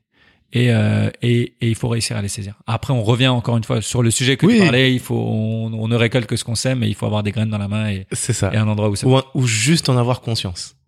Tu vois moi, absolument. Juste, euh, Ça, c'est. parce que si tu le sais pas, dans tous les cas, tu peux Mm. pas. Alors qu'effectivement, quand tu creuses, mais pour creuser, il faut encore le savoir, bah oui, tu vois qu'il existe plein de choses, plein Ouais. d'aides pour X, Y, Z. euh, On est en France, quoi. Ouais, ouais, ouais. Mais il faut en avoir conscience. C'est vrai, c'est vrai, Ah. c'est vrai. Euh, merci. Alors, on va avancer rapidement sur la vie de salarié qui n'a duré que à peine 5 ans chez toi, de 2009 à 2013. Passionnant, passionnant. Enfin, j'ai beaucoup aimé ce, ce, ce, ce, ce- ce passage-là. Mais ça, c'est, c'est, c'est, c'est intéressant déjà de dire ça, tu vois. Parce que finalement, t'as beaucoup aimé ce passage-là, mais qu'est-ce qui t'a fait basculer vers la vie d'entrepreneur? Hmm. Pas mal de pas mal de choses. En fait, quand quand, quand j'ai commencé mon métier, euh, mon premier métier dans dans dans la finance, donc je, je, je suis allé, je suis passé par un fonds d'investissement Mhm. où j'ai bossé euh, à peu près deux ans. C'était pendant la crise, euh, c'était après la crise des subprimes et c'était c'était pendant la crise grecque. Gutenberg Finance. Ouais. Et euh, Monsieur Pemani d'ailleurs, pareil, beaucoup de respect pour lui. Mhm. euh, qui, est, qui, est, qui est aussi aujourd'hui un ami. Et euh, en fait, c'est pendant la crise grecque. Et après, je, je suis allé chez GFI Securities, GFI Group. Mhm. où J'étais plus sur les produits dérivés. Et euh, c'était passionnant, en fait, parce que c'est un métier, on va dire la, la, la finance ou, alors en fonction exactement de ce que tu fais, mais mais mais la finance de marché où tu vas regarder les choses de façon très globale, tu t'intéresses à tous les sujets économiques, politiques, de société, worldwide, tu vois. Ce qui se passe euh, sur tel continent peut influencer euh, une entreprise française ou euh, ou étrangère, etc. Et, et moi, j'ai énormément appris de, de la rigueur. Il faut être rapide. Je veux Mhm. dire, quand tu traites, quand tu achètes, tu vends des actions, etc. Il faut être très vite. Il faut réfléchir très vite. Mhm. Euh, et, euh, et prendre des décisions rapidement sans te tromper, euh, sans faire d'erreur parce que ça peut coûter cher. On, re- on revient à l'apnée. Hein. Putain, c'est vrai, la capacité de concentration et tout. Donc j'ai fait effectivement 4-5 ans dans, dans cet univers-là. Ça m'a vraiment permis d'apprendre énormément de choses sur le monde. Je moi, je, moi, je, moi, je suis curieux de tout. Mhm. Et je veux dire, ce métier m'a permis d'assouvir un peu cette curiosité. D'accord. Mais c'est vrai qu'en même temps, assez vite, euh, enfin assez vite, au bout, assez vite, je me suis dit, euh, tiens, j'ai envie d'avoir un peu de, de, de d'impact ou faire des choses qui avaient du sens en tout cas pour moi. Mhm. Euh, je dis pas que la, la finance n'en avait pas. Moi, je suis, moi, je suis pas de ceux qui disent que que que, que c'est une mauvaise chose, que que la finance c'est mal ou des choses comme ça. Non. Alors évidemment, il y a il y a beaucoup de choses à revoir dans dans le fonctionnement, etc. Mais il y a il y a aussi de bonnes choses. Je veux dire dans Mhm. dans dans le fait qu'il y ait toute cette finance qui qui existe autour de nous.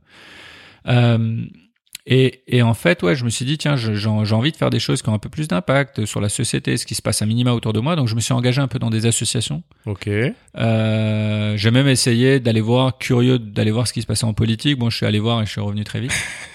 et euh, je suis allé à des réunions euh, à gauche, à droite. euh, Ouais, tu voulais sentir ce qui se passait ouais, dans les un peu. Voilà, euh, Ok. voilà, un peu ce qui se passait. Mhm. Et assez vite, je me suis dit, tiens, l'entrepreneuriat me paraissait intéressant parce que déjà, j'avais des compétences. Ouais. Euh, j'avais fait une école, j'avais j'avais étudié, j'avais appris comment fonctionne une entreprise, euh, euh, bilan, compte de résultats, et tout ce marketing, communication, tout ça. Et puis j'étais curieux de tester. Donc j'ai pu me lancer dans l'entrepreneuriat. Je l'avais fait un peu en side project à côté de, de, de mon métier. Oui. Oui, parce que Euh, dès 2011 déjà. hein. Ouais, Ouais. ouais, ouais, Ça faisait quelques années que je bossais. Ça faisait Mhm. bah, pas, pas si longtemps que ça. Je pense que ça faisait peut-être un an ou deux, deux ans. Deux ans. Et, euh, et donc j'ai créé euh, avec un, ami à Strasbourg, on a créé un concept de, de, de restauration, euh, salade bar, jus, smoothie, euh, healthy food. Euh, tu vois, il y avait pas mal. On travaillait avec un, on travaillait avec une, une coopérative alsacienne Ah. euh, pour pour tout ce qui était fruits et légumes, etc. On, a- Ah ouais. on avait essayé de faire les choses le mieux possible. mais en tout cas, attends, l'idée. ouais. Attends, excuse-moi, je t'arrête, mais il y a dix ans, c'était avant-gardiste. Parce qu'aujourd'hui, maintenant, Ouais, quand ouais, on ouais, parle, ça nous paraît en fait normal. Ouais, ouais, ouais, ouais, c'est vrai, c'est vrai. En vrai, on va justement- qu'allez, ça fait cinq ans que c'est à la mode, quoi, tu vois. Non, vraiment. L'idée était venue parce que moi, moi, j'avais fait mes, enfin, j'avais bossé à Paris. Oui. Et à Paris, je voyais à l'époque, c'était, c'était tous les Cogents, jours, etc. Ça fait qui- dix ans qui qu'ils sont, là déjà. Je- Cogents, je pense, je sais pas, mais jour, oui, jour, les, les salades jour, en Ouais. tout cas, euh, commençaient à faire un petit boom à Paris. Ok. Et, euh, et en fait, euh, à Strasbourg, il n'y avait pas tout ça euh, au, au centre-ville. Et du coup, en discutant avec euh, avec Maxime, euh, je lui dis, bah écoute, euh, lui voulait euh, monter une boîte, mais il savait pas trop quoi. Je lui dis, tiens, il y a ces trucs-là qui existent à Paris, ça cartonne. Et de fil en aiguille, euh, on avait ni l'un ni l'autre jamais bossé dans la restauration. et, euh, et on crée cette boîte. C'est Maxime euh, qui, qui en était le, le, le, le, on va dire le, le- l'acteur principal parce qu'il était au quotidien là-bas. Moi, j'étais encore, euh, enfin, j'étais en finance de marché et je, et je bossais, euh, je bossais. Pour moi, c'était, c'était, j'essayais de me libérer un maximum de temps. Alors, c'était quoi ton rôle dans la boîte, toi? Mon rôle dans la boîte et assez vite d'ailleurs quand on se l'était défini, c'était euh, c'était bah, gérer tout, euh, la création de boîte, euh, toute la partie euh, financière, comptabilité, euh, communication en fait. Et Plutôt après, ouais, et après aider au maximum euh, là on pouvait aider quoi. Donc euh, j'avais fait des choses assez importantes pour la création de cette boîte par exemple. Mhm. Il fallait négocier parce qu'au final le local après il fallait trouver un local. Au, Ouais. au début on l'a conceptualisé en mode euh, bon on va regarder ce que font euh, les gens à Paris, on va Ouais. essayer de Paris. Après on Mhm. allé voir des fournisseurs pour voir les coûts. On a commencé à voir les locaux, euh, qu'est-ce qu'on peut vendre, combien il faut le vendre, le panier moyen, etc. On y, on y connaissait pas grand-chose. Mais on a, on est vraiment allé de, de zéro, on a tout créé. À un moment donné, on a trouvé un local Mhm. dans la galerie commerciale de l'Aubette, donc euh, à Strasbourg. Euh, Mhm. c'est- vraiment en plein centre-ville. Ouais. Et euh, mais cette galerie commerciale est gérée par Altaria Cogedim.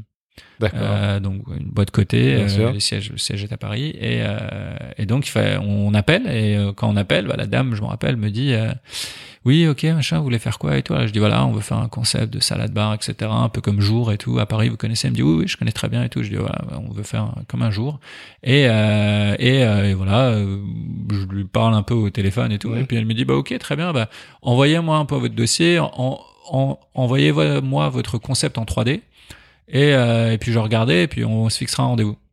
Donc je dis ok très bien, je raccroche et, et là je dis bon bah il faut un concept en 3D. C'est quoi un Euh, concept en 3D alors, en fait il fallait, il fa- il fallait envoyer les plans de, Ah. de ce qu'on projetait comme concept Ouais, en d'accord. 3D. Ok. Et donc là on va voir des amis, on nous présente, on nous met en relation avec un étudiant en école d'architecture à Strasbourg, à qui on donne un petit billet, qui nous aide. euh, Enfin là je la fais courte. Après on a au, au début j'ai essayé de faire les plans moi-même euh, sur Google Sketch, un truc Ouais, comme ça. J'ai passé le week-end entier, ça a pas marché. Ok. Bref, et, euh, et donc on définit un plan euh, assez joliment fait d'ailleurs par ce gars-là, et on va Mhm. le présenter à Paris. Mhm. Et là, le petit truc drôle, c'est que j'arrive et euh, et donc je commence à expliquer un peu le concept à la à la personne qui me recevait, qui gérait la galerie. Et là, au bout d'un moment, elle me fait mais, excusez-moi, je comprends pas bien. vous faites pas un jour? Alors je lui dis bah bah en fait ouais, le concept il ressemble à jour, mais mais elle me dit mais vous m'avez parlé de jour au téléphone. J'ai dit euh, oui oui, je vous ai dit que ça allait ressembler à jour, mais mais non non, c'est c'est c'est pas un jour, c'est Mhm. c'est c'est nous notre truc à nous quoi. C'est Mhm. c'est- on l'avait appelé Vericide. Mhm.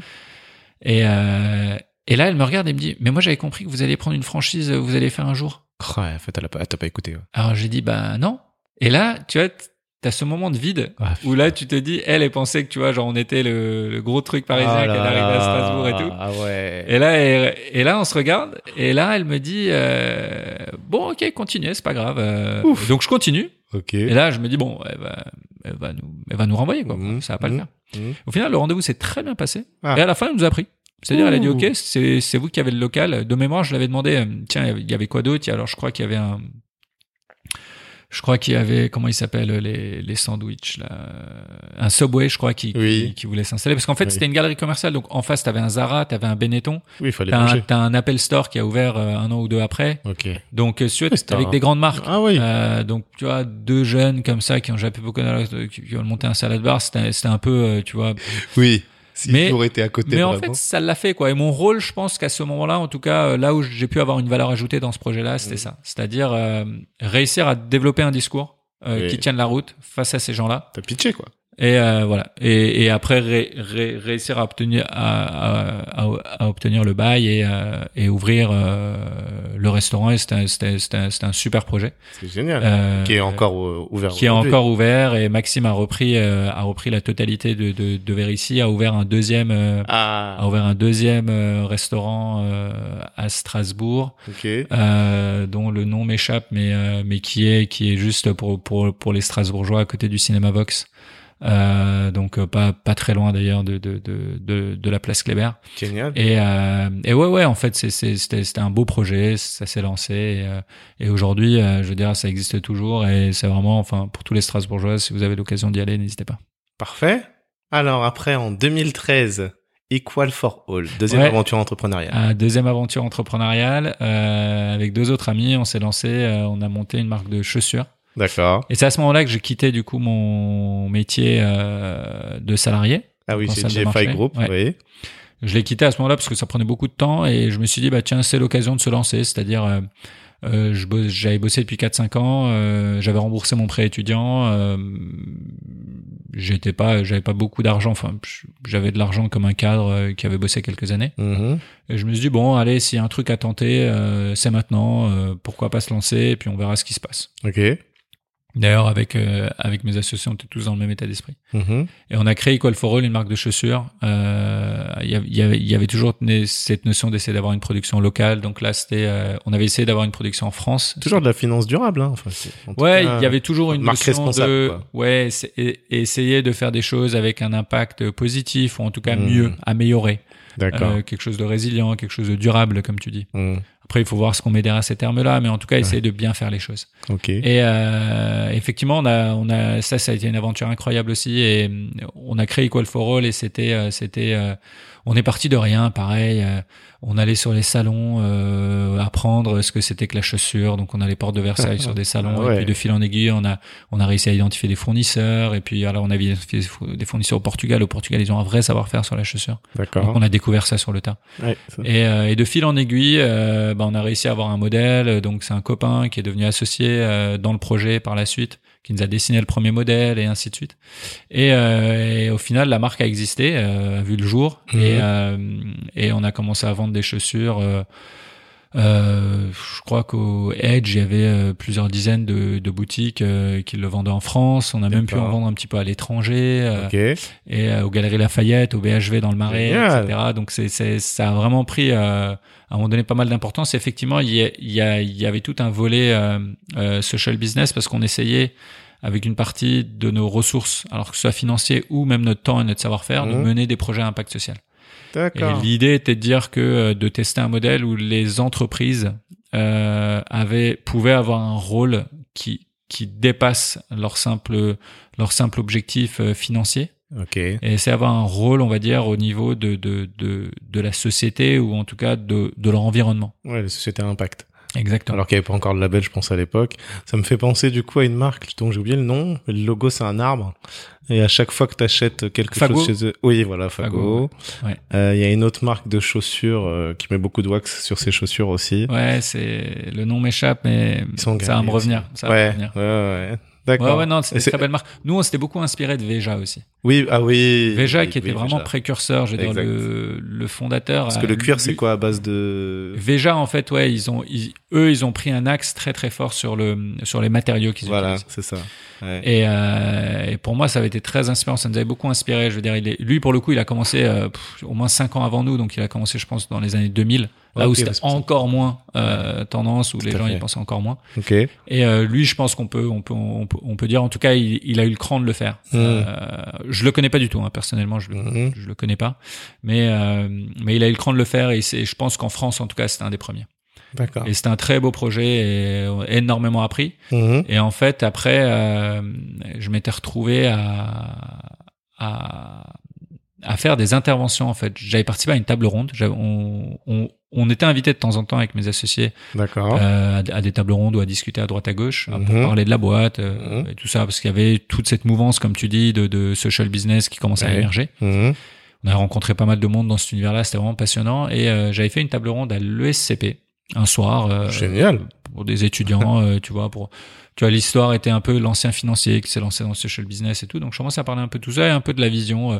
Moi, je m'intéressais beaucoup à l'économie, mais la macroéconomie. De Ah mon oui, d'avant et mes métier études. d'investisseur. Et si Enfin, tu veux, j'étais toujours sensible, par exemple, à la théorie, euh, à la théorie, s'appelle la, la théorie des parties prenantes. C'est c'est c'est c'est euh, c'est le stakeholder euh, theory euh, développé par un mec qui s'appelle Friedman, euh, Freeman pardon. Et euh, Friedman, c'est c'est c'est l'autre. Et euh, et en fait, il il tu vois, c'était toujours cette notion de mettre l'entreprise au- je, je veux dire, c'est théoriser tout ça. Mhm. C'est-à-dire, d'ailleurs, c'est la théorie qui est à la base de toute la politique RSE, même légalement. D'ailleurs, si tu tapes RSE euh, euh, sur Google et que tu vas sur la page Wikipédia, Ok. en fait, tu vois que les travaux économiques Mhm. sur la théorie des parties prenantes sont à la base, en fait, de la théorie et de toutes les normes, etc., qui peuvent exister aujourd'hui. Ok. Moi, c'est des sujets qui me passionnaient beaucoup et en fait, euh, bah, j'en parlais un petit peu là, comme ça, euh, pendant cette table ronde, Mhm. Pour donner en fait euh, une, vision même plus large en fait de notre démarche. Ok.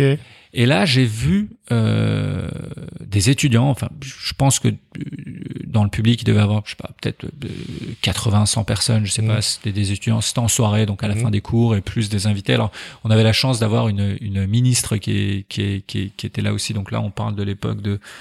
Euh, c'était sous Sarkozy, c'était la ministre, son nom m'échappe, mais, mais, mais, mais qui était en charge notamment de tout ce qui était euh, développement durable, enfin entreprise, etc. Mhm. Et euh, donc il y, avait il y avait une centaine de personnes et à la fin de, de la table ronde, donc euh, merci beaucoup, au revoir et tout, ça se termine, les lumières commencent à s'éteindre et là je vois euh, trois quatre étudiants qui viennent me voir, euh, curieux, commencent à me poser plein de questions, etc. Et là, je, je leur réponds et tout. Ils me disent, ouais, machin, et ça, et ça, vous en pensez quoi? Et ça, pourquoi vous avez fait comme ci, et ça, et ça? Et après, en rentrant chez moi, je me suis dit, bah tiens, c'est, marrant parce que, en fait, j'avais une senti, un, un sentiment de satisfaction assez intense, vraiment de plaisir. Ah, oui. Et, euh, de bonheur même, je dirais. Et en même temps, je m'étais dit, bah tiens, moi qui essaye d'avoir un peu d'impact, etc. Alors, Mhm. qui arrive plus ou moins, enfin, on peut Mhm. toujours faire mieux. Ouais, à ton échelle. Euh, voilà. Je dis, bah tiens, là, c'était là, c'était quand même un, un move majeur parce que tiens, en a trois, quatre qui sont là en cours à Mhm. l'ESCP, qui est Mhm. une grande école française. Ah bah oui, Et euh, je me dis, bah tiens, si eux, ça les a un peu influencés, ne serait-ce que sur leur façon de, de, de, de, de comprendre leur cours d'économie ou de finance ou la façon de voir l'entreprise ou les possibilités qu'il peut y avoir, Mhm. Bah, c'est quand même pas mal, quoi. C'est-à-dire peut-être que sur les 3-4, là, il y en a peut-être un ou deux qui vont faire des choses vraiment euh, Mhm. intéressantes dans quelques années. Mhm. Et là, je me dis, hmm, peut-être que euh, je vais essayer de, de, de faire ça plus souvent.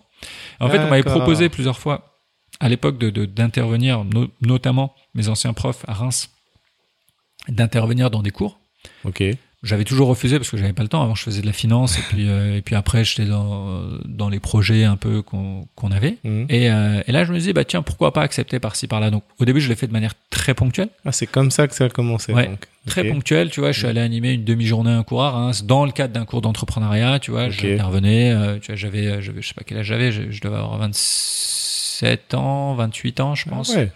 Euh, dans ces eaux-là, peut-être 28, 29, peut-être déjà. Mhm. Euh, et euh, j'intervenais, je faisais un témoignage, je racontais, mais mes cours, en fait, je les préparais à fond.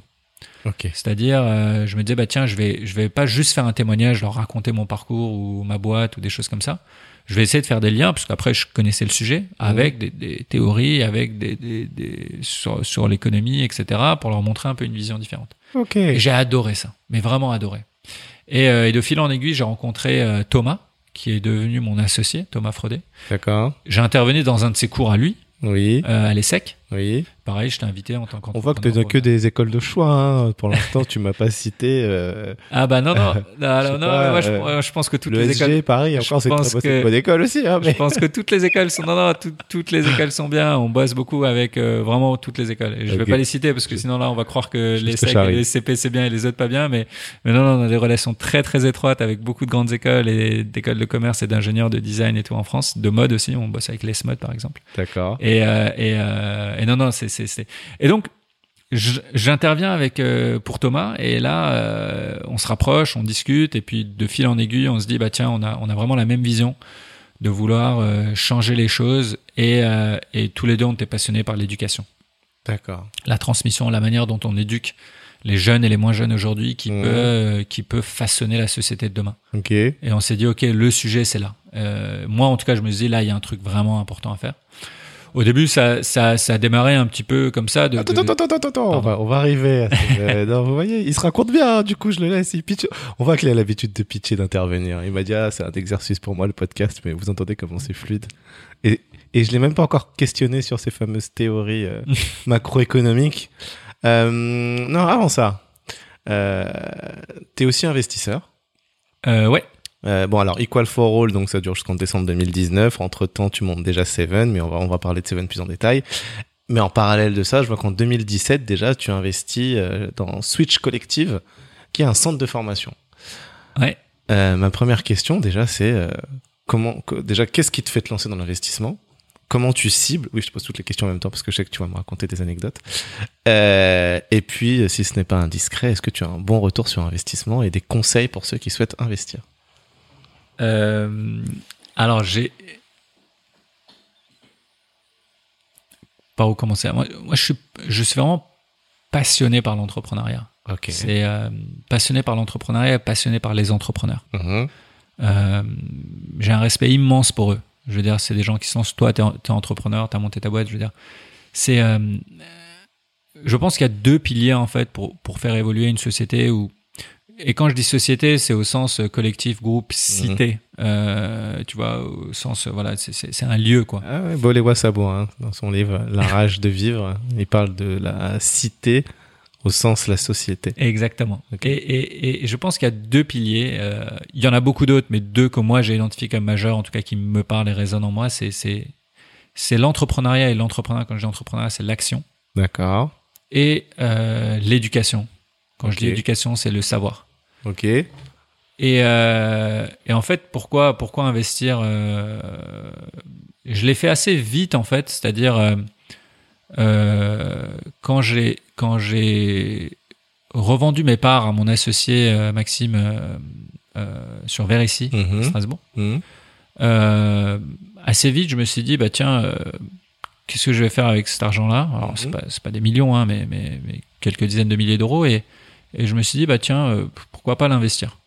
Ok. Et en fait, là, bah, j'étais entouré d'entrepreneurs, j'en Mhm. connaissais d'autres. Mhm. Et euh, et il y a un garçon qui, que, que, que je connaissais, que, que je côtoyais, qui, qui, qui, cherchait des investisseurs, qui avait besoin de fonds pour, euh, pour, pour continuer à développer sa boîte.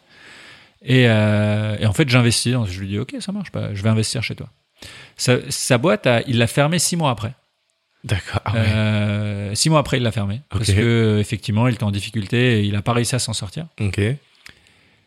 Et si tu veux, c'était pour moi c'était une bonne expérience parce que c'est pour moi c'est en fait d'ailleurs il, il m'appelle un soir c'était avant Noël il m'a- il, il- il m'appelle et il me dit écoute Yaya euh, ça y est je pense que là c'est là c'est mort euh, je vais pas y arriver Mhm. il avait eu plein de problèmes de, de, de, de- avec des fournisseurs il faisait des il faisait des vêtements techniques euh, de sport Ah. Et euh, il a eu plein de problèmes avec des fournisseurs avec machin ça arrivait pas du coup il perdait les deals avec les enfin plein de problèmes Et toi, t'as mis tes sous dans sa boîte. hein. moi j'avais mis des sous dans sa boîte Ouais. et, euh, et en fait, il me dit, écoute, on va pas s'en sortir. Et il était là, il s'excusait, il me dit, je suis désolé, euh, je vais voir éventuellement pour te rembourser et tout. Je dis, bah, bah non, en fait. C'était le deal. C'était le deal. C'était le deal. Moi, moi, moi j'ai investi chez toi. Bon, c'est vrai que je m'attendais pas à ce que, à ce que ça s'arrête six mois après. C'est un peu court. Ouais. Donc j'avais essayé de l'encourager d'ailleurs à continuer. Je dis, écoute, tiens le coup, ça va peut-être y arriver et tout. Il me dit, écoute, non, j'arrive pas, euh, c'est la fin, euh, enfin là, je peux plus Mhm. faut que je m'arrête. À un moment donné, il faut couper le truc.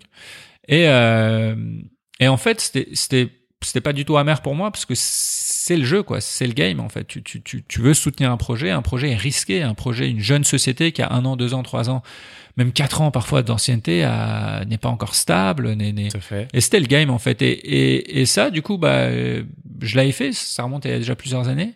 Et après, en fait, en se développant, quand, quand on a lancé Seven et avec Seven, enfin, sans vouloir trop aller sur ce sujet, on va y arriver. Tu disais, mais en étant dans l'éducation, la formation, que ce soit avec les entreprises et notamment la partie école, Mhm. euh, avec des étudiants qui sont en dernière année, qui vont être diplômés. Alors nous, on a Mhm. beaucoup bossé sur l'entrepreneuriat justement dans ces écoles-là Mhm.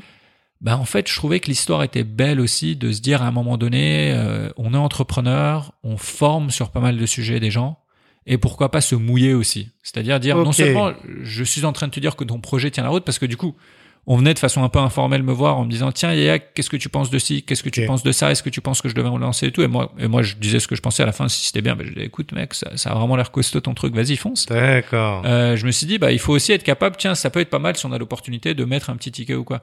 Donc après, c'est plus en mode BA, tu vois, c'est, c'est, c'est plus en mode business angel, un peu, un peu love money, tu vois, on Mhm. rentre très tôt parce qu'on n'a pas non plus des, des, des gros moyens, c'est, c'est vraiment notre argent à nous. Enfin, moi, au début, d'ailleurs, j'investissais de l'argent, euh, perso. Mhm. Euh, donc c'était quelques dizaines de milliers d'euros peut-être donc c'était c'était c'était c'était assez modeste je veux dire Mhm. pour l'univers aujourd'hui de la Oui, levée oui. quand quand t'entends les les niveaux de levée et tout Tout à fait. mais, euh, mais pour moi, au-delà de l'aspect financier, c'était vraiment, euh, ouais, j'aime les entrepreneurs et c'était pouvoir être avec eux, tu vois. Tu et les soutenir. ouais, et les soutenir et, et, et vraiment me mouiller avec eux. Et que ce soit pas juste des mots, mais qu'à un moment donné, il puisse y avoir un engagement. D'accord. Ok. Donc ça, c'est ton why. Et comment tu cibles? Comment je cible là, sincèrement, c'est euh, alors aujourd'hui effectivement les les deux projets que tu as cités, euh, euh, Switch Collective et Plume, euh, sont sont sont assez étroitement liés à l'univers de l'éducation et de la formation. Mhm. Euh, après, je, je suis ouvert à pas mal d'univers. Pour pour moi, c'est ce que qui qui qui sont les fondateurs. Euh, D'accord. Quel est le sens de ce qu'ils sont en train de faire? Pourquoi ils le font? Ok. et euh, et puis après ben ben on se lance et euh, et si à ce moment-là en tout cas j'ai les moyens euh, de le faire c'est-à-dire j'ai un peu d'argent disponible ou quoi euh, ben on y va et en fait assez vite euh, on a créé une structure avec Thomas Seven Invest D'accord. euh, pour ensemble investir euh, dans des dans des startups et, ah. et justement Plume par exemple où j'ai investi d'abord à titre perso Oui. euh, puis euh, avec Seven Invest et Ouais. Switch par exemple on a tout de suite investi avec Seven Invest parce que cette cette cette euh, ouais cette passion pour l'entrepreneuriat Thomas mon associé là aussi Ok. et du coup on s'est dit bah tiens autant le faire ensemble euh, Génial. comme comme Seven on l'a fait ensemble autant autant aussi faire ça ensemble Top. On est à 1h18 de podcast et on n'a même pas encore parlé de Seven. Alors, monsieur Yaya. Oui. On va maintenant parler de Seven. Déjà, euh, donc c'est un centre de formation. Ouais, on dit cabinet de formation. Cabinet euh, de formation. Techniquement, ça s'appelle d'ailleurs un organisme de formation. Oui, tout à fait, puisqu'il y a un agrément. Ouais. Ok. Quel type de formation faites-vous? Euh, on est assez euh, généraliste, c'est-à-dire on, on- on aborde beaucoup beaucoup de sujets. Mhm. Euh, on a un modèle en fait où on travaille avec des, ce que nous on appelle les seveners, donc ce sont des experts euh, qui interviennent dans différentes missions. Mhm. Et euh, ce sur quoi on s'est concentré avec Thomas en fait il y a sept ans quand on a créé Seven, on s'est posé la question de, euh, on travaillait beaucoup avec les écoles à l'époque et aujourd'hui avec les entreprises. Au- Aujourd'hui, c'est à peu près euh, euh, 75% de notre activité, c'est avec les entreprises D'accord. et 25% avec les écoles. Ok. Et euh, enfin, quand, quand je dis école, c'est euh, c'est c'est école de commerce, d'ingénieur, etc. Tout ce qui est post-bac, Mhm. enfin post-bac, master, ainsi de suite. Et euh, et en fait, on s'est dit bah tiens, on- que- pourquoi on fait ça? Et pour nous, c'était vraiment euh, euh, oui de- donner un coup de nouveau, on va dire, à l'éducation et à la manière dont on transmet la connaissance. Mhm. Et on s'est concentré, euh, il y a 7-8 ans, euh, c'était le plein boom, ça l'est toujours d'ailleurs, à l'époque en tout cas on en parlait encore plus, euh, de tout ce qui était euh, digitalisation, e-learning, MOOC, etc. Mhm. Nous on s'est dit on va faire du présentiel. Enfin, on va vraiment se spécialiser sur le présentiel, sur le physique, sur le synchrone en présentiel. Mhm. Et, et on va essayer de voir la meilleure façon, la plus optimale d'animer une séquence d'une demi-heure, une heure, deux heures, trois heures, une demi-journée, une journée, une semaine, Mhm. une année, peu importe, la durée, de la façon la plus rythmée, la plus ludique. Euh, et on s'est basé en fait sur des études, mais sur des études pardon qui existent depuis des décennies, euh, voire encore plus longtemps, sur la capacité de mémorisation, la courbe de l'oubli, euh, la courbe de l'attention, comment tu captes l'attention, comment tu gardes l'attention, et ainsi de suite. Tu as toute la théorie sur les intelligences multiples développée par un, par un, par, par un psychologue américain qui s'appelle Howard Gardner Mhm. dans, dans, dans les années 80, qui est assez connu dans l'univers de l'éducation aujourd'hui, mais peu utilisé en tout cas, peu mis en application. Donc en fait, on a pris tout ça, on a, on a beaucoup bossé le sujet, on s'est dit tiens, on va monter des, des cours Mhm. ou des formations en entreprise, mais les meilleurs. Donc, en fonction de tous ces paramètres-là, Ouais. finalement, presque vous avez fait un, un mémoire, j'ai envie de dire.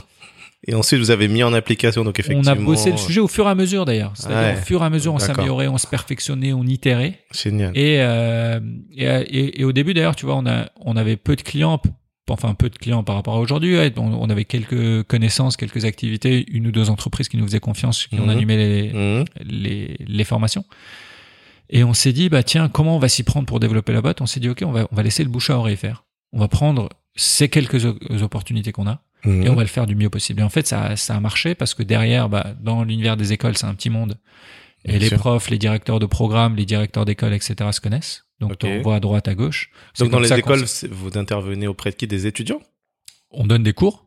On a des cours. C'est-à-dire, moi, je suis enseignant. J'ai des, Ah ouais. des cours. Ah oui, c'est euh, par Seven, du coup, que t'es ouais. enseignant aujourd'hui. Exactement. C'est par Seven.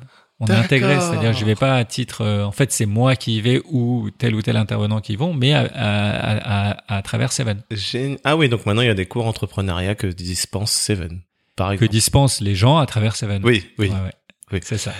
D'accord. C'est exactement ça le Ah. modèle. Et c'est comme ça qu'on s'est retrouvé dans beaucoup d'écoles en France. Ok. Donc, euh, on bosse euh, beaucoup avec euh, l'EM Normandie, avec l'ESMOD, avec l'ISG, avec l'ISEG, avec, euh, avec Ouais, l'IGSRH, avec tout- beaucoup, beaucoup, beaucoup d'écoles. Mhm. En France, à l'étranger, on bosse avec l'université de Bucarest, on bosse avec l'ESA, qui est l'ESA Beyrouth, donc qui est une école de commerce française Mhm. euh, à Beyrouth au Liban. Mhm. Euh, on bosse aussi avec le campus de l'ESSEC au Maroc. Euh, donc on bosse avec toutes ces grandes écoles là. Et Tu t'es auto-scalé, là.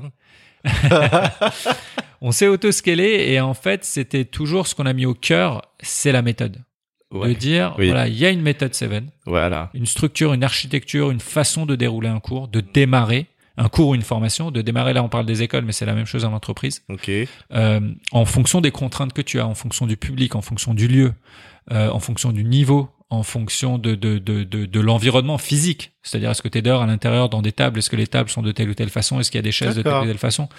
Euh, En fonction du sujet de fond, évidemment. Mhm. Euh, tous ces paramètres-là, il y a une méthode, c'est-à-dire voilà, on va, on va, on va, on va scénariser, on va designer le contenu Et le contenu, en fait, il est disponible partout aujourd'hui. Le contenu, tu peux Bien acheter sûr. un livre, tu peux aller voir un expert, Bah oui. tu peux le voir sur Internet. Oui. On va prendre le contenu d'un expert. Mhm. D'ailleurs, souvent, on fait des, on fait des animations en binôme. Donc, il y en a un qui va parfois avoir l'expertise, souvent avoir l'expertise, et l'autre va avoir euh, la pédagogie et euh, les techniques pédagogiques et d'animation. Mhm. Et en fait, on va designer le contenu, on va essayer de le donner de cette façon-là. Donc, nos Seveners, on essaie de les former Mhm. à cette méthode Qui sont vos clients? pour qu'ils s'en imprègnent. privés Les clients euh, corporate, c'est Ouais. euh, bah, on bosse euh, avec euh, avec des boîtes du CAC 40, on bosse avec des banques, on a Société Générale, PwC, EY, Ouais, des gros quoi. Google, Microsoft, euh, on a on a on a pas mal de grosses boîtes connues. En chiffre, ça donne quoi, Seven? Est-ce que tu peux nous dire En chiffres aujourd'hui, euh, l'année dernière, on était sur euh, un sur, sur plus d'un million, on était vers un million deux, et cette année, on est sur des bases à peu près. euh, bah, il nous reste encore 3-4 mois devant nous, mais on, mais on est a priori, si on fait une projection, sur des bases à plus de 50-60%. Génial, d'accord. T'es dans ton trend, celui que tu voulais. euh, On est sur le trend, on a une forte accélération là depuis deux ans, Ok. euh, parce qu'effectivement, on a testé le modèle, on a beaucoup testé le modèle. Mhm. les premières années consolidées. Euh, disons qu'au tout début, on a, on a assez vite eu plus de, plus de clients.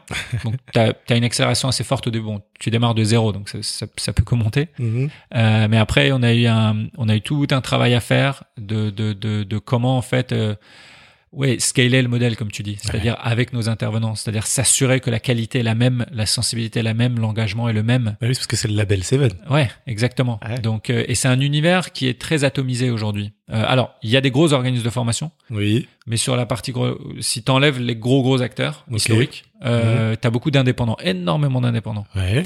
Et pour nous, le sujet, c'était de dire, ok, attendez, euh, oui, vous aimez bien quand c'est Yaya qui vient ou quand c'est Thomas qui vient, mais ne vous inquiétez pas, quand, quand c'est les autres qui viennent, c'est, ça sera tout aussi bien. Ah bah nous on a le même problème chez Cano. Hein. Moi mon associé Pierre, parfois ça va être mon Pierre qu'on veut. Ouais, Mais comment tu fais pour dire c'est Cano?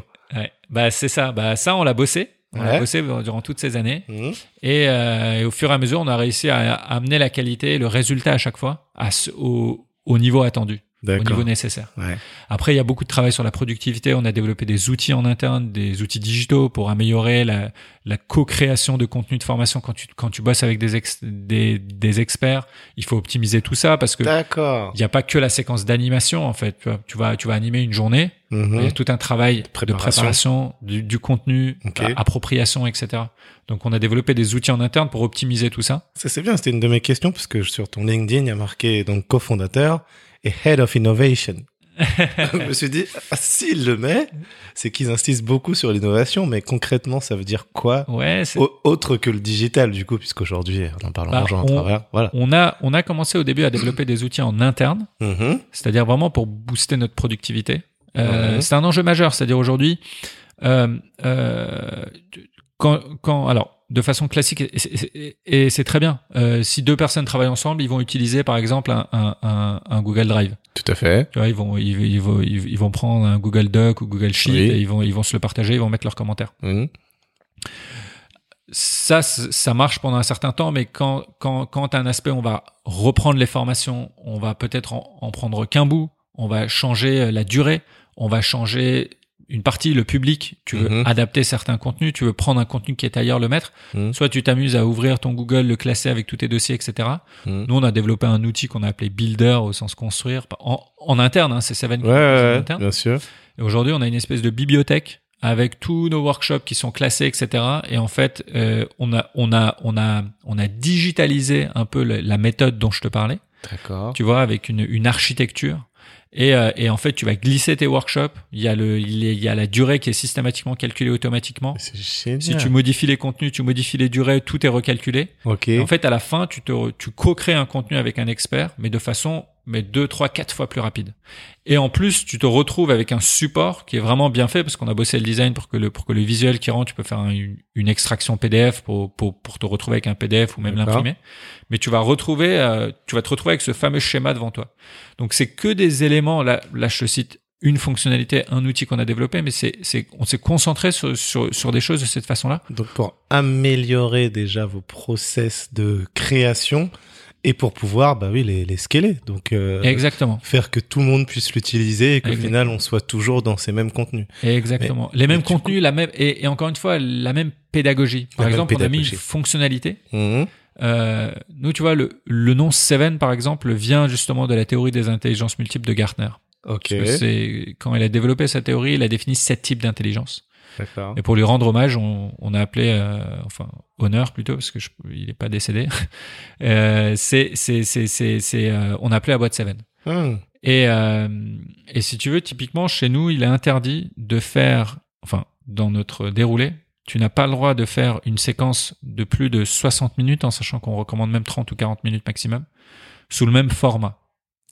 C'est-à-dire que si, par exemple, tu fais euh, du verbo-linguistique, donc euh, tu, tu parles et on t'écoute, on va dire le format classique top-down, Mhm. ça, on essaie de le limiter, par exemple, à 20 minutes. 15-20 minutes. Donc, si dans ton déroulé sur l'outil, tu mets une séquence de, de, de deux séquences de top-down, enfin, une séquence de 60 minutes, tu as une petite lumière rouge qui apparaît. Mhm. Et si tu veux tricher, tu mets deux séquences découpées de deux fois 20 minutes. Pareil, euh, l'ou- l'outil voit que c'est deux fois Ouais, le même format. Il règles. pareil, il te dit attention, là, là, là, c'est pas conseillé de faire de cette façon-là. T'as fait un, ouais, un builder au sens app, euh, au Exactement, sens CRM, au sens... Exactement. Alors, ma question, là, c'est... euh, Ça veut dire que ça, vous pouvez le vendre demain à d'autres cabinets de formation?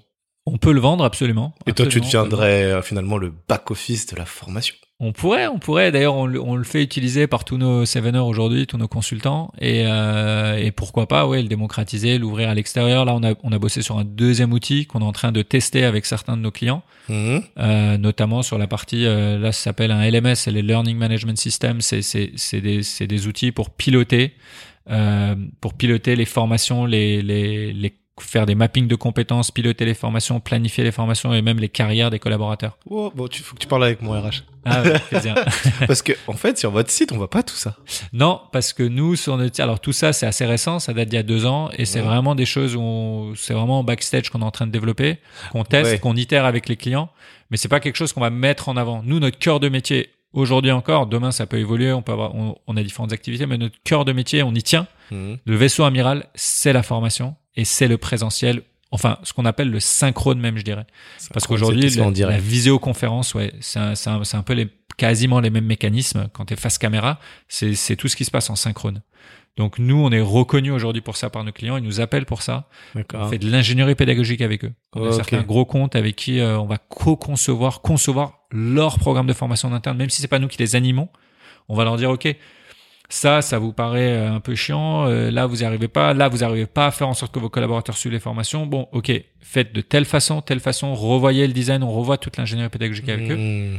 Puis on les forme à les animer ou on co-anime avec eux pendant un certain temps, puis on leur laisse, euh, on va dire, le, le, le, le, le, bébé. Et derrière, parce que sur des, C'est du conseil. Enfin, c'est- pas là, de là, là, ça devient effectivement là, on fait des missions de conseil à ce moment-là, ouais, sur tout ce qui est ingénierie pédagogique, etc. D'accord. Ah bah c'est hyper intéressant, hein. tu vois, en tout cas ce que vous avez développé en interne là, je suis incroyablement surpris. Donc Bah- c'est ça ton rôle aujourd'hui de Head of Innovation, c'est de penser à tout ça. Notamment, ouais. Après, euh, tu vois, chez Seven, on a, on a tous plusieurs casquettes. On, on fait tous de la formation, peu importe notre métier. Donc euh, ça, par exemple, dès le J1. Alors évidemment, Thomas et moi, quand on a lancé la boîte, on en faisait. Mhm. Aujourd'hui, on en fait un petit peu moins. Mhm. Mais euh, tous les salariés qui sont passés par la boîte et aujourd'hui qui sont recrutés, peu importe ton métier, que tu sois sur l'admin, que tu sois sur la communication, que tu sois dev euh, en train de coder, tout le monde va animer des formations en école ou en entreprise. C'est notre cœur de métier. On veut que tout le monde y soit sensible et tout le monde co- connaisse le métier de la formation ou, le- ou à un moment donné soit sensible à la transmission de la connaissance. Et on part du principe que nos sales, par exemple, Ouais. euh, nos key account managers, ils vont être meilleurs vendeurs s'ils savent ce que c'est qu'une formation, s'ils ont animé une formation. Euh, la, la personne qui est en charge de la communication va rédiger de meilleurs articles si elle sait ce que c'est que la formation, si elle en anime elle-même. Et tout le monde en fait. Donc tout le monde, vraiment, 100% de nos collaborateurs euh, euh, animent des formations aussi. Donc on a tous à minima deux, deux casquettes, notre métier spécifique Mhm. et notre casquette d'animateur, concepteur de formation. Euh, et, et, et, et, en, et en fait, c'est de cette façon-là, ouais, effectivement, que la boîte aujourd'hui se développe. Mhm. Et on est convaincu, enfin, on est déjà et on va aller vers une société de la connaissance. Et nous, notre ambition, c'est euh, c'est de l'élargir, c'est-à-dire tout doucement, on réfléchit à, à l'école pour les plus jeunes. Ah, Ça a été quelque chose qui nous a toujours beaucoup intéressé avec Thomas. ok. On s'y est, on est, on est, on sait pas par cette porte-là qu'on est rentré euh, dans le vif du sujet il y a sept ans. Mhm. Mais on se dit pourquoi pas euh, dans les prochaines années essayer de réfléchir à, euh, à créer une école euh, pour des enfants euh, de, de, de, de primaire, euh, maternelle, on n'a pas encore défini l'âge, mais on, mais on réfléchit beaucoup à ce sujet-là. On accompagne. Euh, Il y a au moins deux personnes que je dois te présenter. avec plaisir, avec plaisir. On accompagne beaucoup d'entrepreneurs qui se sont lancés justement déjà. On regarde les différents types de pédagogie, les différentes écoles, les différents modèles. Mhm. Euh, après, effectivement, pour nous, le sujet majeur, et ça, ça reviendra peut-être par rapport à notre histoire, à notre expérience, mais, mais le sujet majeur sera l'excellence pédagogique, mais pour un public qui soit mixte. Mais mixte au sens euh, Social. Une, une, une mixité sociale, effectivement. Ok. C'est-à-dire, euh, autant je pense que si tu apportes l'excellence pédagogique, mais on va dire, euh, aujourd'hui, tu vois des écoles et, et, et, et vraiment, je les applaudis des deux mains, ils ont le courage de le faire. Et encore une fois, je respecte tous les entrepreneurs. Quand tu le fais dans des quartiers, Mhm. avec des jeunes des quartiers, Mhm. effectivement, le message, c'est de dire on va apporter l'excellence pédagogique Bien sûr. à des jeunes qui n'ont pas forcément accès. Ouais. Euh, et c'est génial. Mais c'est trop bien parce que, c'est- enfin, c'est ce qu'on disait tout à l'heure. C'est, moi, c'est la question que je me pose pour ma fille en ce moment. Ouais, Est-ce que tu la mets tout de suite dans des écoles super élitistes, mais tu Ouais. lui enlèves, enfin, tu lui enlèves. En tout cas, pour moi, il y a un monde auquel elle va pas se confronter. c'est ça. Euh, et du coup, c'est aussi injuste ben, pour tous les autres qui n'auront pas de toute façon accès à ça parce qu'ils sont pas au bon endroit, au bon C'est ça. quartier, où ils peuvent pas se payer les bonnes écoles, quoi. Et toi, ce que tu dis, c'est non, nous, on veut que ce soit diffus. Donc, comment travailler à En fait, ce que c'est c'est le sujet qu'on essaie de, auquel on essaie de réfléchir aujourd'hui. Il y a beaucoup d'initiatives intéressantes. On est, on est en train d'essayer de voir si- s'il y en a qui ont réussi. Euh, mais, mais, mais, mais, mais donc tout le sujet est là, quoi. C'est-à-dire, si tu vas cibler ces populations-là, Mmh. mais à la fin, ils perdent l'aspect, enfin, ils, ils restent qu'entre eux. Mmh. Et si tu vas cibler, du coup, euh, par exemple, en mettant un prix plus élevé, donc t'attires que les gens qui ont les moyens, Mmh. bah super. Mais ils restent aussi qu'entre eux. Ouais. Comment tu fais pour casser Et ça en réalité, pour moi, ça revient à ce sujet de, de, de, de aussi de, de, de quand j'étais en cinquième et tu vois le, le tri se faisait par niveau. Ouais. Je me dis à la fin, en fait, c'est c'est quoi le but Tu vois, c'est quoi le game? Est-ce que le game, c'est d'avoir certains qui sont meilleurs que d'autres, mais dès le départ? Mmh. Ou est-ce que l'idée, comme on a dit d'ailleurs, ligne de départ ou avoir des graines dans la main pour pouvoir les semer? Est-ce que l'idée, c'est qu'on c'est qu'on puisse plus ou moins démarrer de la même ligne de départ Donc, tu veux apporter l'excellence pédagogique, mais vraiment à tous. C'est le rôle de l'école de la République. C'est le rôle de l'école de la République. C'est le rôle de l'école publique, l'école de la République. Mmh. Et effectivement, je pense que, que, que malgré tout ce qu'on peut dire, moi je suis très critique vis-à-vis de, vi- vi- vis-à-vis de tous ces sujets-là. Je peux être très Mmh. critique et en même temps, Mmh. je me dis ça a le mérite d'exister. c'est- mais c'est sûr. difficile. Bien ça sûr. existe et c'est là et, et ça fait quand même une partie du boulot. Après, on peut faire mieux. Et comme bah, après, comme tout entrepreneur, je pense que quand on est dans l'entrepreneuriat, on se dit il y a deux options. Soit tu, soit tu vas essayer de faire évoluer les choses euh, sur un plan politique. Là, ça Mhm. peut être, c'est le temps, c'est même pas, ça peut être, c'est le temps long. Mmh. Soit tu vas le faire de façon plus euh, privée, locale, Mmh. euh, à, à ton échelle, pour pour démontrer peut-être un modèle. Si le modèle marche, ça peut peut-être être un, accélérateur parce que pourquoi pas euh, l'État euh, et le public euh, en France, à l'étranger, ailleurs peuvent s'en inspirer. Tu connais Moussa Camara? Moussa Camara, oui. Ouais, ouais, je Ouais, vois- elle est je vois de déterminée. nom, ouais, ouais, elle est déterminée, absolument. On en avait déjà parlé. Ouais. Je le, je le connais pas personnellement, mais, mais j'ai vu ce qu'il faisait par rapport aux entrepreneurs, etc. Déjà, tu vois, ça c'est un. C'est un beau modèle. Ah ouais, c'est un Sans très doute. beau modèle Ouais. qu'il arrive du coup à répliquer. Hein. Euh, Il y a, enfin là c'est pas sur les écoles, mais il y a banlieue santé de Abdelali El Badawi. D'accord. Lui c'était plus aller justement dans les quartiers, euh, enfin d'ailleurs soit les quartiers, soit les zones rurales. Ouais. Et toutes ces personnes qui n'ont pas accès à tout ce qui est milieu hospitalier, et ben faire ce lien parce que euh, soit ils connaissent pas, euh, soit c'est compliqué, soit ils comprennent pas, etc. Ouais. Donc eux ils font ce logisticien du dernier kilomètre, ce qu'ils appellent. D'accord. Mais pareil, c'est comment bah tu remets les gens dans, enfin j'allais dire dans la France, dans en tout cas tous ces domaines-là qui, qui, qui sont présents quoi et qui ne connaissent pas, ils n'ont pas accès. Non, voilà. Pour moi, tu vois, pour, pour être passé, tu vois, on, on allait vite, mais, mais tu vois, je m'étais engagé, euh, ben, je le suis toujours dans certaines associations, etc. J'essaie de prendre un Mhm. peu de temps à droite à gauche. Et euh, il y a deux choses qui m'ont marqué assez vite, euh, il y, a, il y a déjà plus de dix ans. Euh, Il y, a, y, a, y, a, y a les travaux, notamment à travers un livre de Esther Duflo, que moi j'avais lu, qui est une économiste française, euh, Mhm. connue, enfin une des plus grandes économistes françaises euh, contemporaines, et euh, qui, qui, qui d'ailleurs, je, je, je crois, était partie bosser pour, euh, pour Obama, je crois, pour, euh, pour- par, parmi les experts euh, conseillers d'Obama. Ça avait fait un peu de bruit à l'époque parce qu'on se disait, tiens, on n'est même pas capable de garder nos propres experts qui vont, qui, qui vont conseiller des pays étrangers au lieu de rester chez nous. Euh, mais elle a, elle, a- elle a écrit un très beau livre sur la pauvreté D'accord. euh, qu'elle a étudié, on va dire, sur pas mal de continents. Et, euh, et pourquoi je parle d'elle? Parce qu'elle elle a ce sujet sur euh, attention quand on veut bien faire. Euh, parfois, on fait pas forcément très bien. Alors, après, c'est une économiste, donc déjà, bon, il faut s'accrocher pour lire son livre. Mhm. C'est pas un roman, mais, euh, mais mais mais quand tu te lis, elle te donne beaucoup d'exemples de Mhm. choses qui ont échoué ou même qui ont eu un impact négatif. Et, et, et durant la même période, je, je rencontre un garçon euh, avec qui on avait monté un projet social euh, en banlieue parisienne. Mhm. Où ça? C'était un projet, euh, c'était vers Cergy. Ok. Et, euh, et tu vois, on monte un truc, c'était, c'était, c'était une journée pour faire des tags, etc. Donc on avait, on, on avait ramené des taggers un peu reconnus, euh, du graphe, etc. C'était, vraiment pas mal. Mhm. Et, euh, et pour communiquer, en fait, on, a, on avait défini euh, un petit plan de com. Et, euh, et à un moment donné, je parlais face caméra et, euh, et je dis, en fait, c'était en anglais parce qu'il y avait toute une campagne. Bref, c'était, c'était, on va pas rentrer dans les thèmes, mais, Mhm. mais je dis à un moment donné euh, que cette campagne s'adressait à non, c'était même pas la campagne, on va dire l'opération globale s'adressait à des people in need. Donc, on va dire des gens, D'accord, dans le besoin. Mhm. Et là, tu vois, c'était c'était un, c'était un garçon vraiment charmant et, et, et, et adorable et brillant. Et il me dit, tu sais, hier, si tu dis que ça s'adresse aux people in need, tu vas tout avoir, sauf les gens people in need, sauf les gens dans le besoin. Ah. Si tu dis que le mec est dans le besoin, t'oublies une chose, c'est la fierté en fait, c'est le respect. Donc, quand tu fais quelque chose, jamais nomme les choses de façon. Enfin, il faut jamais les nommer de façon aussi directe. Parce que du coup, le mec ne viendra pas. Pourquoi il viendra pas? Parce qu'il dit, ah, mais si j'y vais, c'est que je suis, Ce que je suis ça. Ah je suis ça.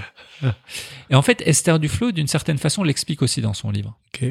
C'est-à-dire que la manière dont on communique, Mhm. et tu le vois sur les, sur les politiques qui vont récupérer les événements, qui vont essayer de nommer pour dire, regarde, on fait du bien pour Mhm. les banlieues, on fait du bien pour ces Mhm. gens-là qui sont loin d'eux, qui sont dans la précarité, etc.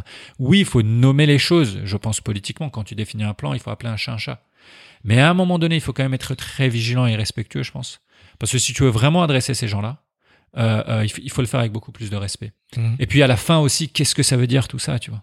C'est-à-dire à la fin, qu'est-ce que tu veux faire? Je veux dire, ce, ce côté un peu, j'arrive avec le savoir ou le, ou le bon truc à faire et je vais t'expliquer moi qu'est-ce qu'il faut faire Exactement. tu, tu, tu, tu, tu vois, bah ouais, non, pas vraiment, tu vois. Enfin, ça y est, l'histoire nous a démontré euh, Ah oui. depuis toujours que c'est que, que c'est pas ça en réalité. C'est ça. dire, Comment tu reste sais humble Mais oui. et mets-toi peut-être au service d'eux. Voilà. Tu. Comment tu sais que t'es le mieux placé pour Comment Bah oui. Comment tu sais que vraiment c'est ça qui leur correspond euh, Ouais.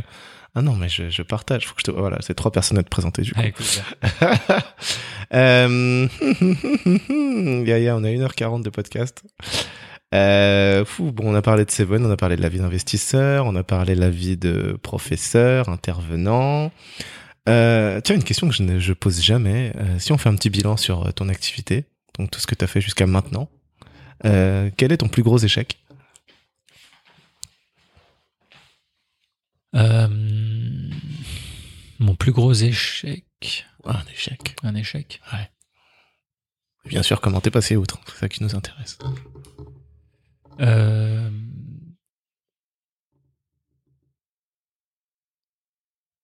c'est- J'adore ces moments où il y a des blancs. C'est particulier parce que euh, je suis pas du genre à regretter. Stéphanie Rivol m'a dit la même chose la semaine dernière. Ah. je suis pas du genre à regretter. euh, tu vois, je pense que tout tout a un sens euh, dans la vie. Tu vois, on pourrait. euh, euh, Si t'en es là aujourd'hui, c'est parce que les choses qui se sont ouais, passées. c'est ça. C'est c'est un, Ouais. c'est un, c'est un enchaînement d'événements. Tu vois, Wow. c'est Elle m'a dit la même chose. c'est c'est un enchaînement d'événements. Je veux dire, même les même les événements les plus difficiles qu'on peut avoir dans dans dans notre vie. Euh, font qu'on est euh, la, la personne qu'on est à un instant T. Et si Mhm. on est fier de ce qu'on est, Mhm. euh, si on arrive à se regarder dans une glace et et il y a ce côté un peu de nouveau peut-être puriste, de justice, etc. pour moi qui revient. C'est-à-dire pour moi j'ai besoin en fait d'aller au fond des choses pour pouvoir euh, et même si les choses se passent pas comme je le souhaite Mhm. ou comme j'aurais aimé, à minima je me dis j'aurais essayé. Donc du coup ça fait que les regrets peuvent être assez limités. Si je si devoir échec je sais pas, mais s'il y a une chose que je que je ferais évoluer en tout cas ou que j'aurais fait Voilà. différemment dans le passé, Oui. c'est parfois je pense que je être euh, être euh, plus a- plus attentif au point de vue de l'autre tu vois c'est-à-dire euh, ce côté puriste peut parfois te, te, te je pense te, te fermer les yeux euh, à certains moments surtout si euh, si euh, si t'es un peu sous pression ou si les enjeux sont élevés ou si t'es pas attentif, si tu manques de lucidité Mhm. ou de discernement, Mhm. euh, tu peux peut-être perdre de vue le point de vue de l'autre. Et, et c'est vrai que j'essaie d'être très attentif à ça toujours parce qu'il y a une justice globale, etc. Mhm. Mais euh, mais bah parfois si tu l'es pas ou tu penses l'être, c'est le pire. C'est que tu penses être attentif au point de vue de l'autre alors qu'en fait pas du tout, mais tu t'en rends compte bien plus tard. Bah ce serait ça. C'est-à-dire j'essaierai d'être plus attentif de, de façon à prendre les différentes points de vue en compte davantage et peut-être être avoir moins ce côté euh, jusqu'au boutiste ou puriste ou euh, où je vais dire non mais attends pour que le truc soit parfait il faut le faire de cette façon-là, il faut qu'on attentif à ça, il faut en parler, etc. Entreprise libérée. Alors l'entreprise libérée c'est un, sujet que je connais très très bien et Ah, beaucoup. Ouais, ouais, ouais. J'ai fait un podcast là-dessus avec euh, Alexis Martel, Ouais, qui, a, qui a rencontré plusieurs Isaac Gates. Ouais, bah t'avais, moi je, moi j'avais euh, découvert ça à travers le bouquin de Frédéric Laloux. C'est c'est c'est un c'est un c'est un chercheur belge qui a écrit euh, Reinventing Or- Or- Organizations. C'est un bouquin qu'il a sorti il y a peut-être 5-6 ans et, qui avait fait pas mal de bruit aussi. Vous l'avez étudié une quarantaine de boîtes. T'as De différentes tailles. anglais de fou, hein. Ah. ah non, mais depuis tout à l'heure, je me dis, ah ouais, ok. Je sais pas, mais merci, c'est gentil. Euh, ça, c'est une question que je pose à, à, à tous les chefs d'entreprise et je me fais mon petit cocktail. Qu'est-ce qu'un bon directeur général? Euh, alors techniquement, moi je suis moi je suis pas le DG, c'est Thomas. D'accord. Euh, je, suis- je suis le président de la boîte juridiquement, mais qu'est-ce qu'un bon directeur général? Qu'est-ce qu'un bon dirigeant?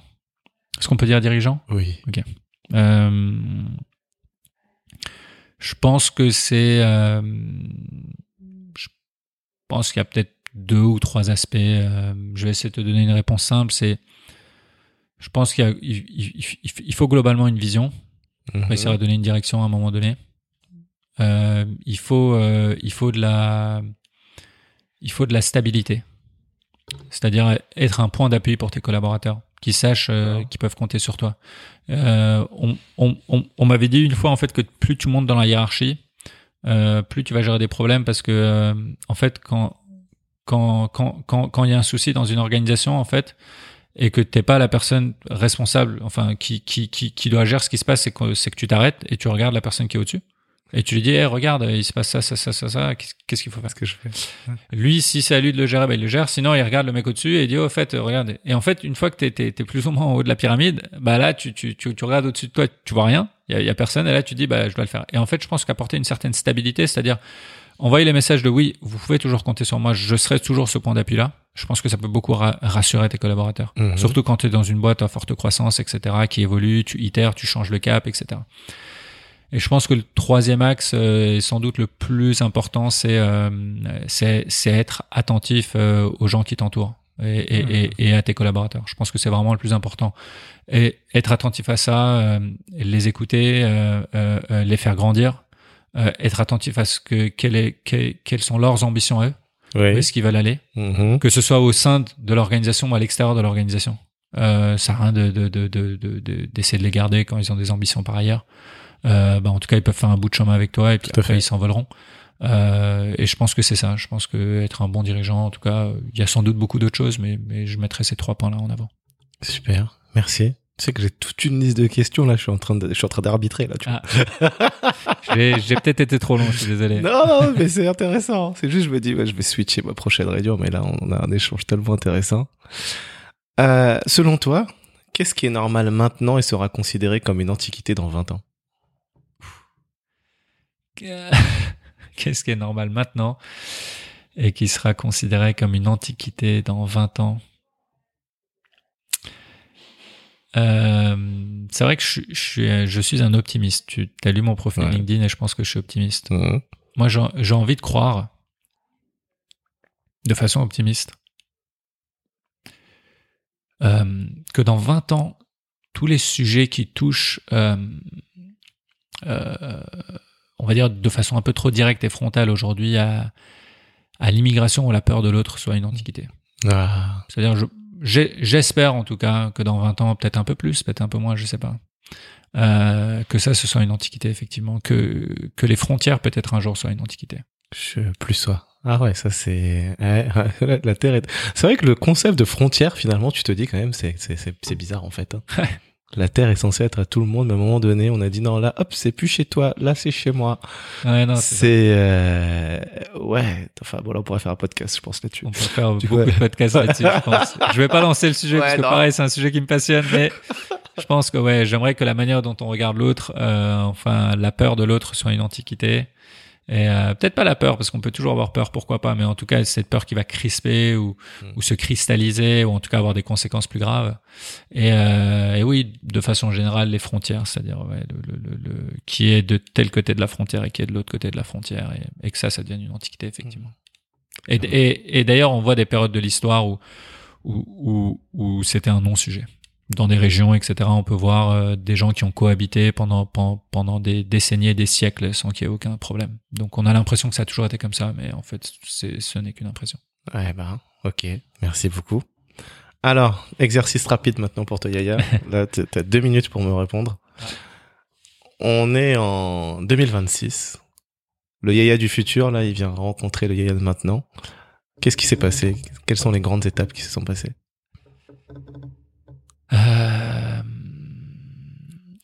Alors 2026, c'est assez proche quand même, hein, 5 ans. Euh, je dirais, euh, on a pas mal de projets en cours avec Seven qu'on a envie de lancer. J'espère que tout ça va, va voir le jour. Il n'y a pas de raison. Ça s'est lancé là, tu. Ça s'est lancé, ça Eh s'est oui. bien développé. Je pense que ça va bien se poursuivre. On veut avoir un vrai impact sur l'éducation et, et je pense que ça se, ça va continuer à se concrétiser, j'espère. Mhm. Il y a, il y a un aspect plus personnel aussi, euh, fonder une famille, etc. Euh. Je pense que l'IA du futur, si tu me reposes la question en début de podcast, euh, que je puisse te répondre oui, j'ai des enfants. Génial.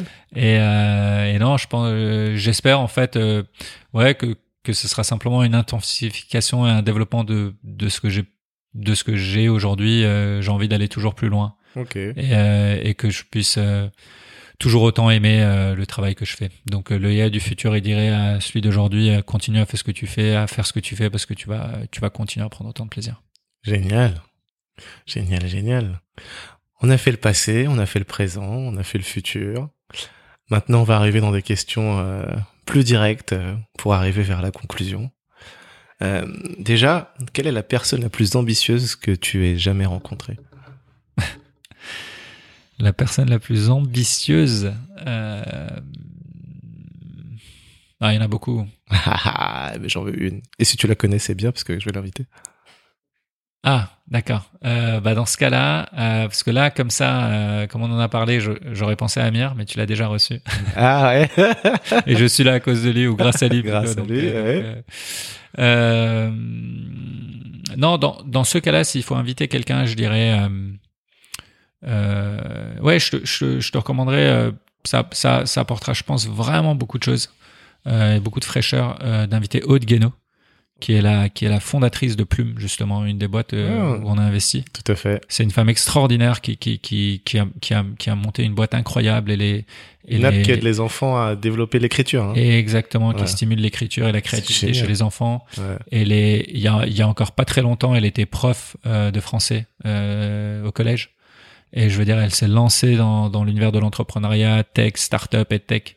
Et, euh, et je veux dire, par rapport à un podcast qui s'appelle Casser les codes, je pense que c'est vraiment une femme pétillante, incroyable, euh, que j'admire énormément et qui, et qui justement a vraiment cassé les codes pour en arriver là où on en est aujourd'hui. Bah merci. Et si tu donnes un deuxième nom, donc pas forcément que j'invite, mais la personne la plus ambitieuse, tu pensais à qui alors?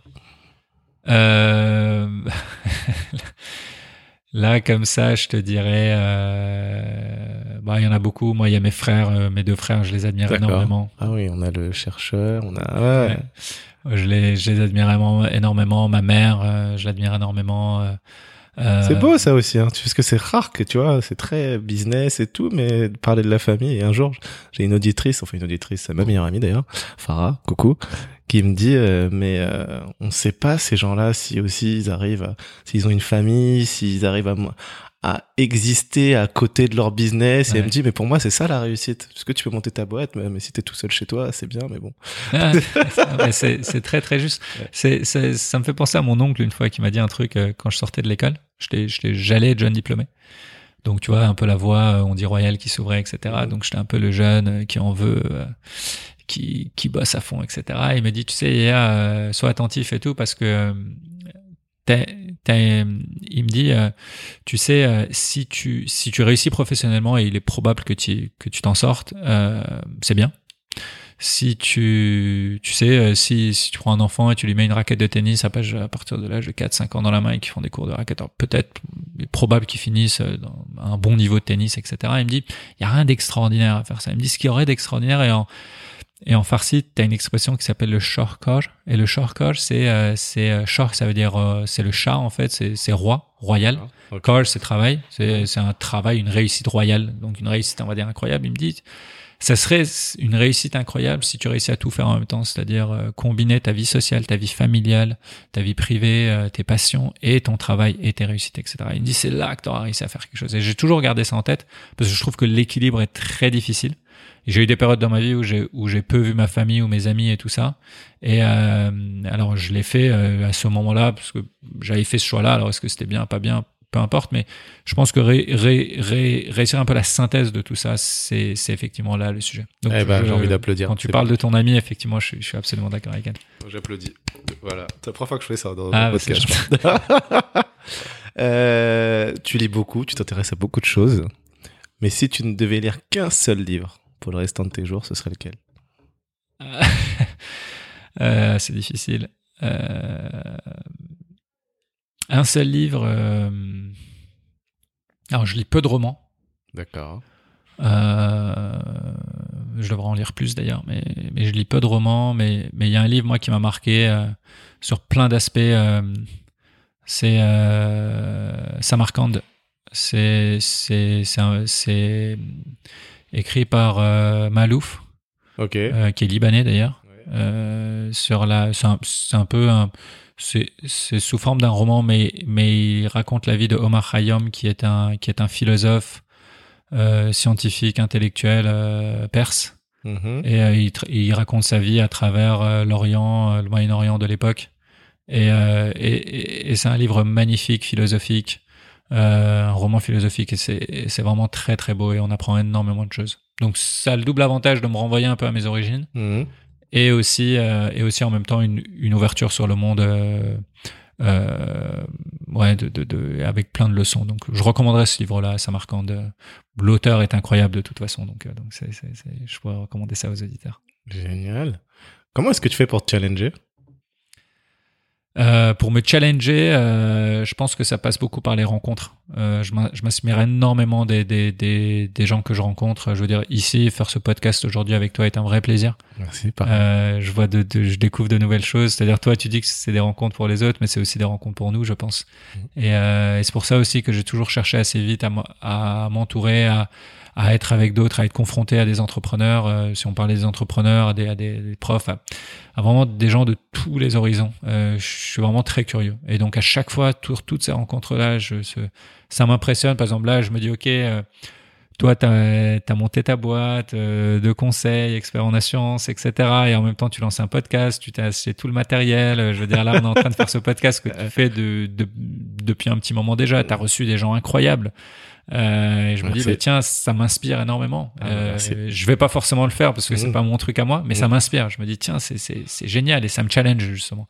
Et je me dis, bah tiens, il est, il est possible, tu vois. Lui, là, il a fait son truc, il est dans les beaux quartiers à Paris, et en même temps, là, il prend le temps, il fait des podcasts, c'est son petit bol d'air. Donc, c'est ces rencontres-là. Je prends cet exemple-là, mais je pourrais en prendre beaucoup d'autres. Mmh, c'est les rencontres et de me dire, euh, ouais, c'est, c'est, c'est, il y a tellement de choses à faire dans le monde, il y a ah. tellement de choses qui se passent. C'est, c'est, c'est, euh, restons curieux, quoi, ayons faim et, et allons à chaque fois vers, vers ces nouvelles choses. Il y a beaucoup de choses à faire. On pourra pas tout faire, mais en tout cas, on peut essayer. Je partage. Hein, et pareil, hein, tout ce que tu m'as dit sur ah ouais les livres macroéconomiques et tout, tu fais les liens. Je me dis ah ouais, il faut s'inspirer, il faut se renseigner. La manière dont tu vous avez monté votre boîte. Ouais. Tu vois, maintenant on prend plus le temps de faire des études de marché, regarder. Non, toi, t'es parti regarder, on va faire les meilleures formations possibles. Ok, on va regarder quoi? Tu vois, je me dis, ah ouais, bah, enfin bref, c'est... Il y a beaucoup de choses, il y a beaucoup de choses qui ont déjà été faites et dites. On l'oublie, ça. Dernière question, mais je, tu sais que j'en ai encore 4-5 que je voudrais te poser, mais je sais que les autres, là, ils m'attendent, là. euh, je regarde quand même... Non, ça, je t'ai demandé avant de te poser la dernière question, parce que... Euh, si, si, tiens. Euh, quelles compétences ou qualités que tu as souhaiterais-tu transmettre euh, aux futurs enfants que tu auras? Euh,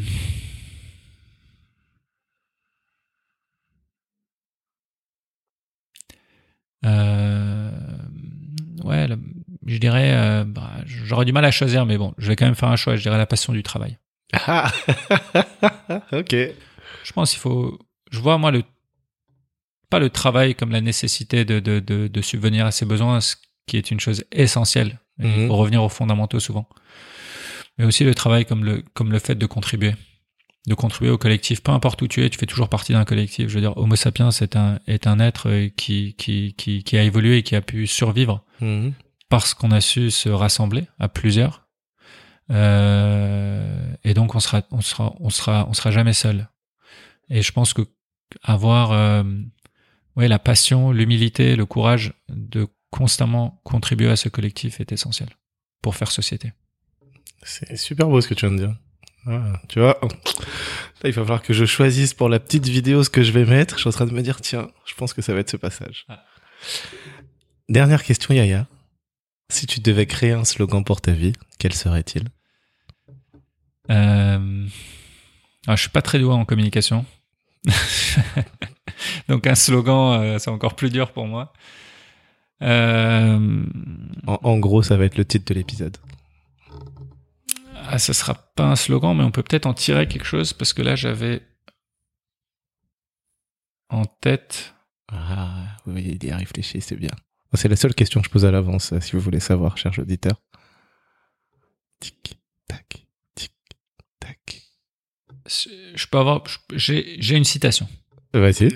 d'Albert Jacquard. Ok. Euh, la morale collective actuelle nous fait croire que le plus important, c'est de l'emporter sur les autres. C'est de gagner. Nous sommes dans une société de compétition, mais un gagnant est un fabricant de perdants. Pour rétablir une société humaine où la compétition, il faudrait rétablir une société humaine où la compétition serait éliminée. Je n'ai pas à être plus fort que l'autre, je dois être avec l'autre. Enfin, pardon. Je dois être plus fort grâce à l'autre. Je n'ai pas à être plus fort que l'autre. Je dois être fort grâce à l'autre. Et je pense que cette citation, pour moi, en fait, effectivement, euh, euh, quand on parlait d'économie avec l'histoire de la main invisible, etc., moi, c'est une citation sur laquelle je suis tombé il y a plusieurs années. Et je me suis dit, effectivement, en fait, être meilleur, meilleur, meilleur, pourquoi pas, tu vois, mais à la fin, ce qui compte, il y a le relatif, mais il y a aussi l'absolu, c'est-à-dire, est-ce que est-ce que tu as réussi simplement à créer de la valeur? Et le fait de remettre un peu le collectif dans tout ça, je pense que ça peut avoir pas mal de sens. Albert Jacquard, c'est un personnage, je pense, extraordinaire qui a, qui a apporté énormément de choses. Et, et j'aime beaucoup cette citation. Écoute, je te remercie. Je vais garder euh, la fin pour le titre. Je n'ai pas à être fort, plus fort que l'autre. Je dois être fort grâce à l'autre. On a bien la notion de collectif et comme tu dis, c'est bien de vouloir se dépasser, mais euh, regardons aussi autour. Est-ce que ça fait du bien à la société? Eh bien, écoute, merci beaucoup. Merci infiniment, Alec. La vraie dernière question, c'est est-ce qu'il y a une question que je ne t'ai pas posée à laquelle tu souhaites répondre? Euh, sincèrement, on a, on, a, on a abordé beaucoup, beaucoup de choses. Euh, Est-ce qu'il y a une question que tu m'as pas posée à laquelle je souhaite répondre? Euh, hmm,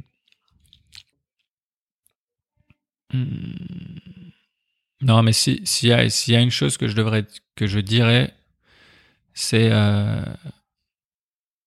c'est que je remercie toutes les personnes que j'ai pu croiser dans ma vie qui m'ont permis d'arriver là où je suis. Eh bien, écoute, voilà, le message est passé. Merci à toi pour le temps que tu as pris de venir ce matin. Moi, j'ai passé un excellent moment, j'ai appris plein de trucs. Et j'espère que les auditeurs apprécieront également. Et encore merci à Amir. Ah, merci à toi, Alec. Merci de m'avoir reçu. C'est un vrai plaisir. Félicitations, vous êtes arrivés au bout de cet échange. J'espère qu'il vous a plu et surtout que vous y trouverez des clés pour aller plus loin dans vos projets. Si vous avez aimé, un partage à une personne de votre entourage et une note de 5 étoiles sur Apple Podcast sont un vrai coup de pouce pour moi. Pour me faire des retours, proposer des invités, ça se passe à l'adresse contact@casserlescodes.fr. Merci encore, à très vite pour un nouvel épisode de Casser les codes.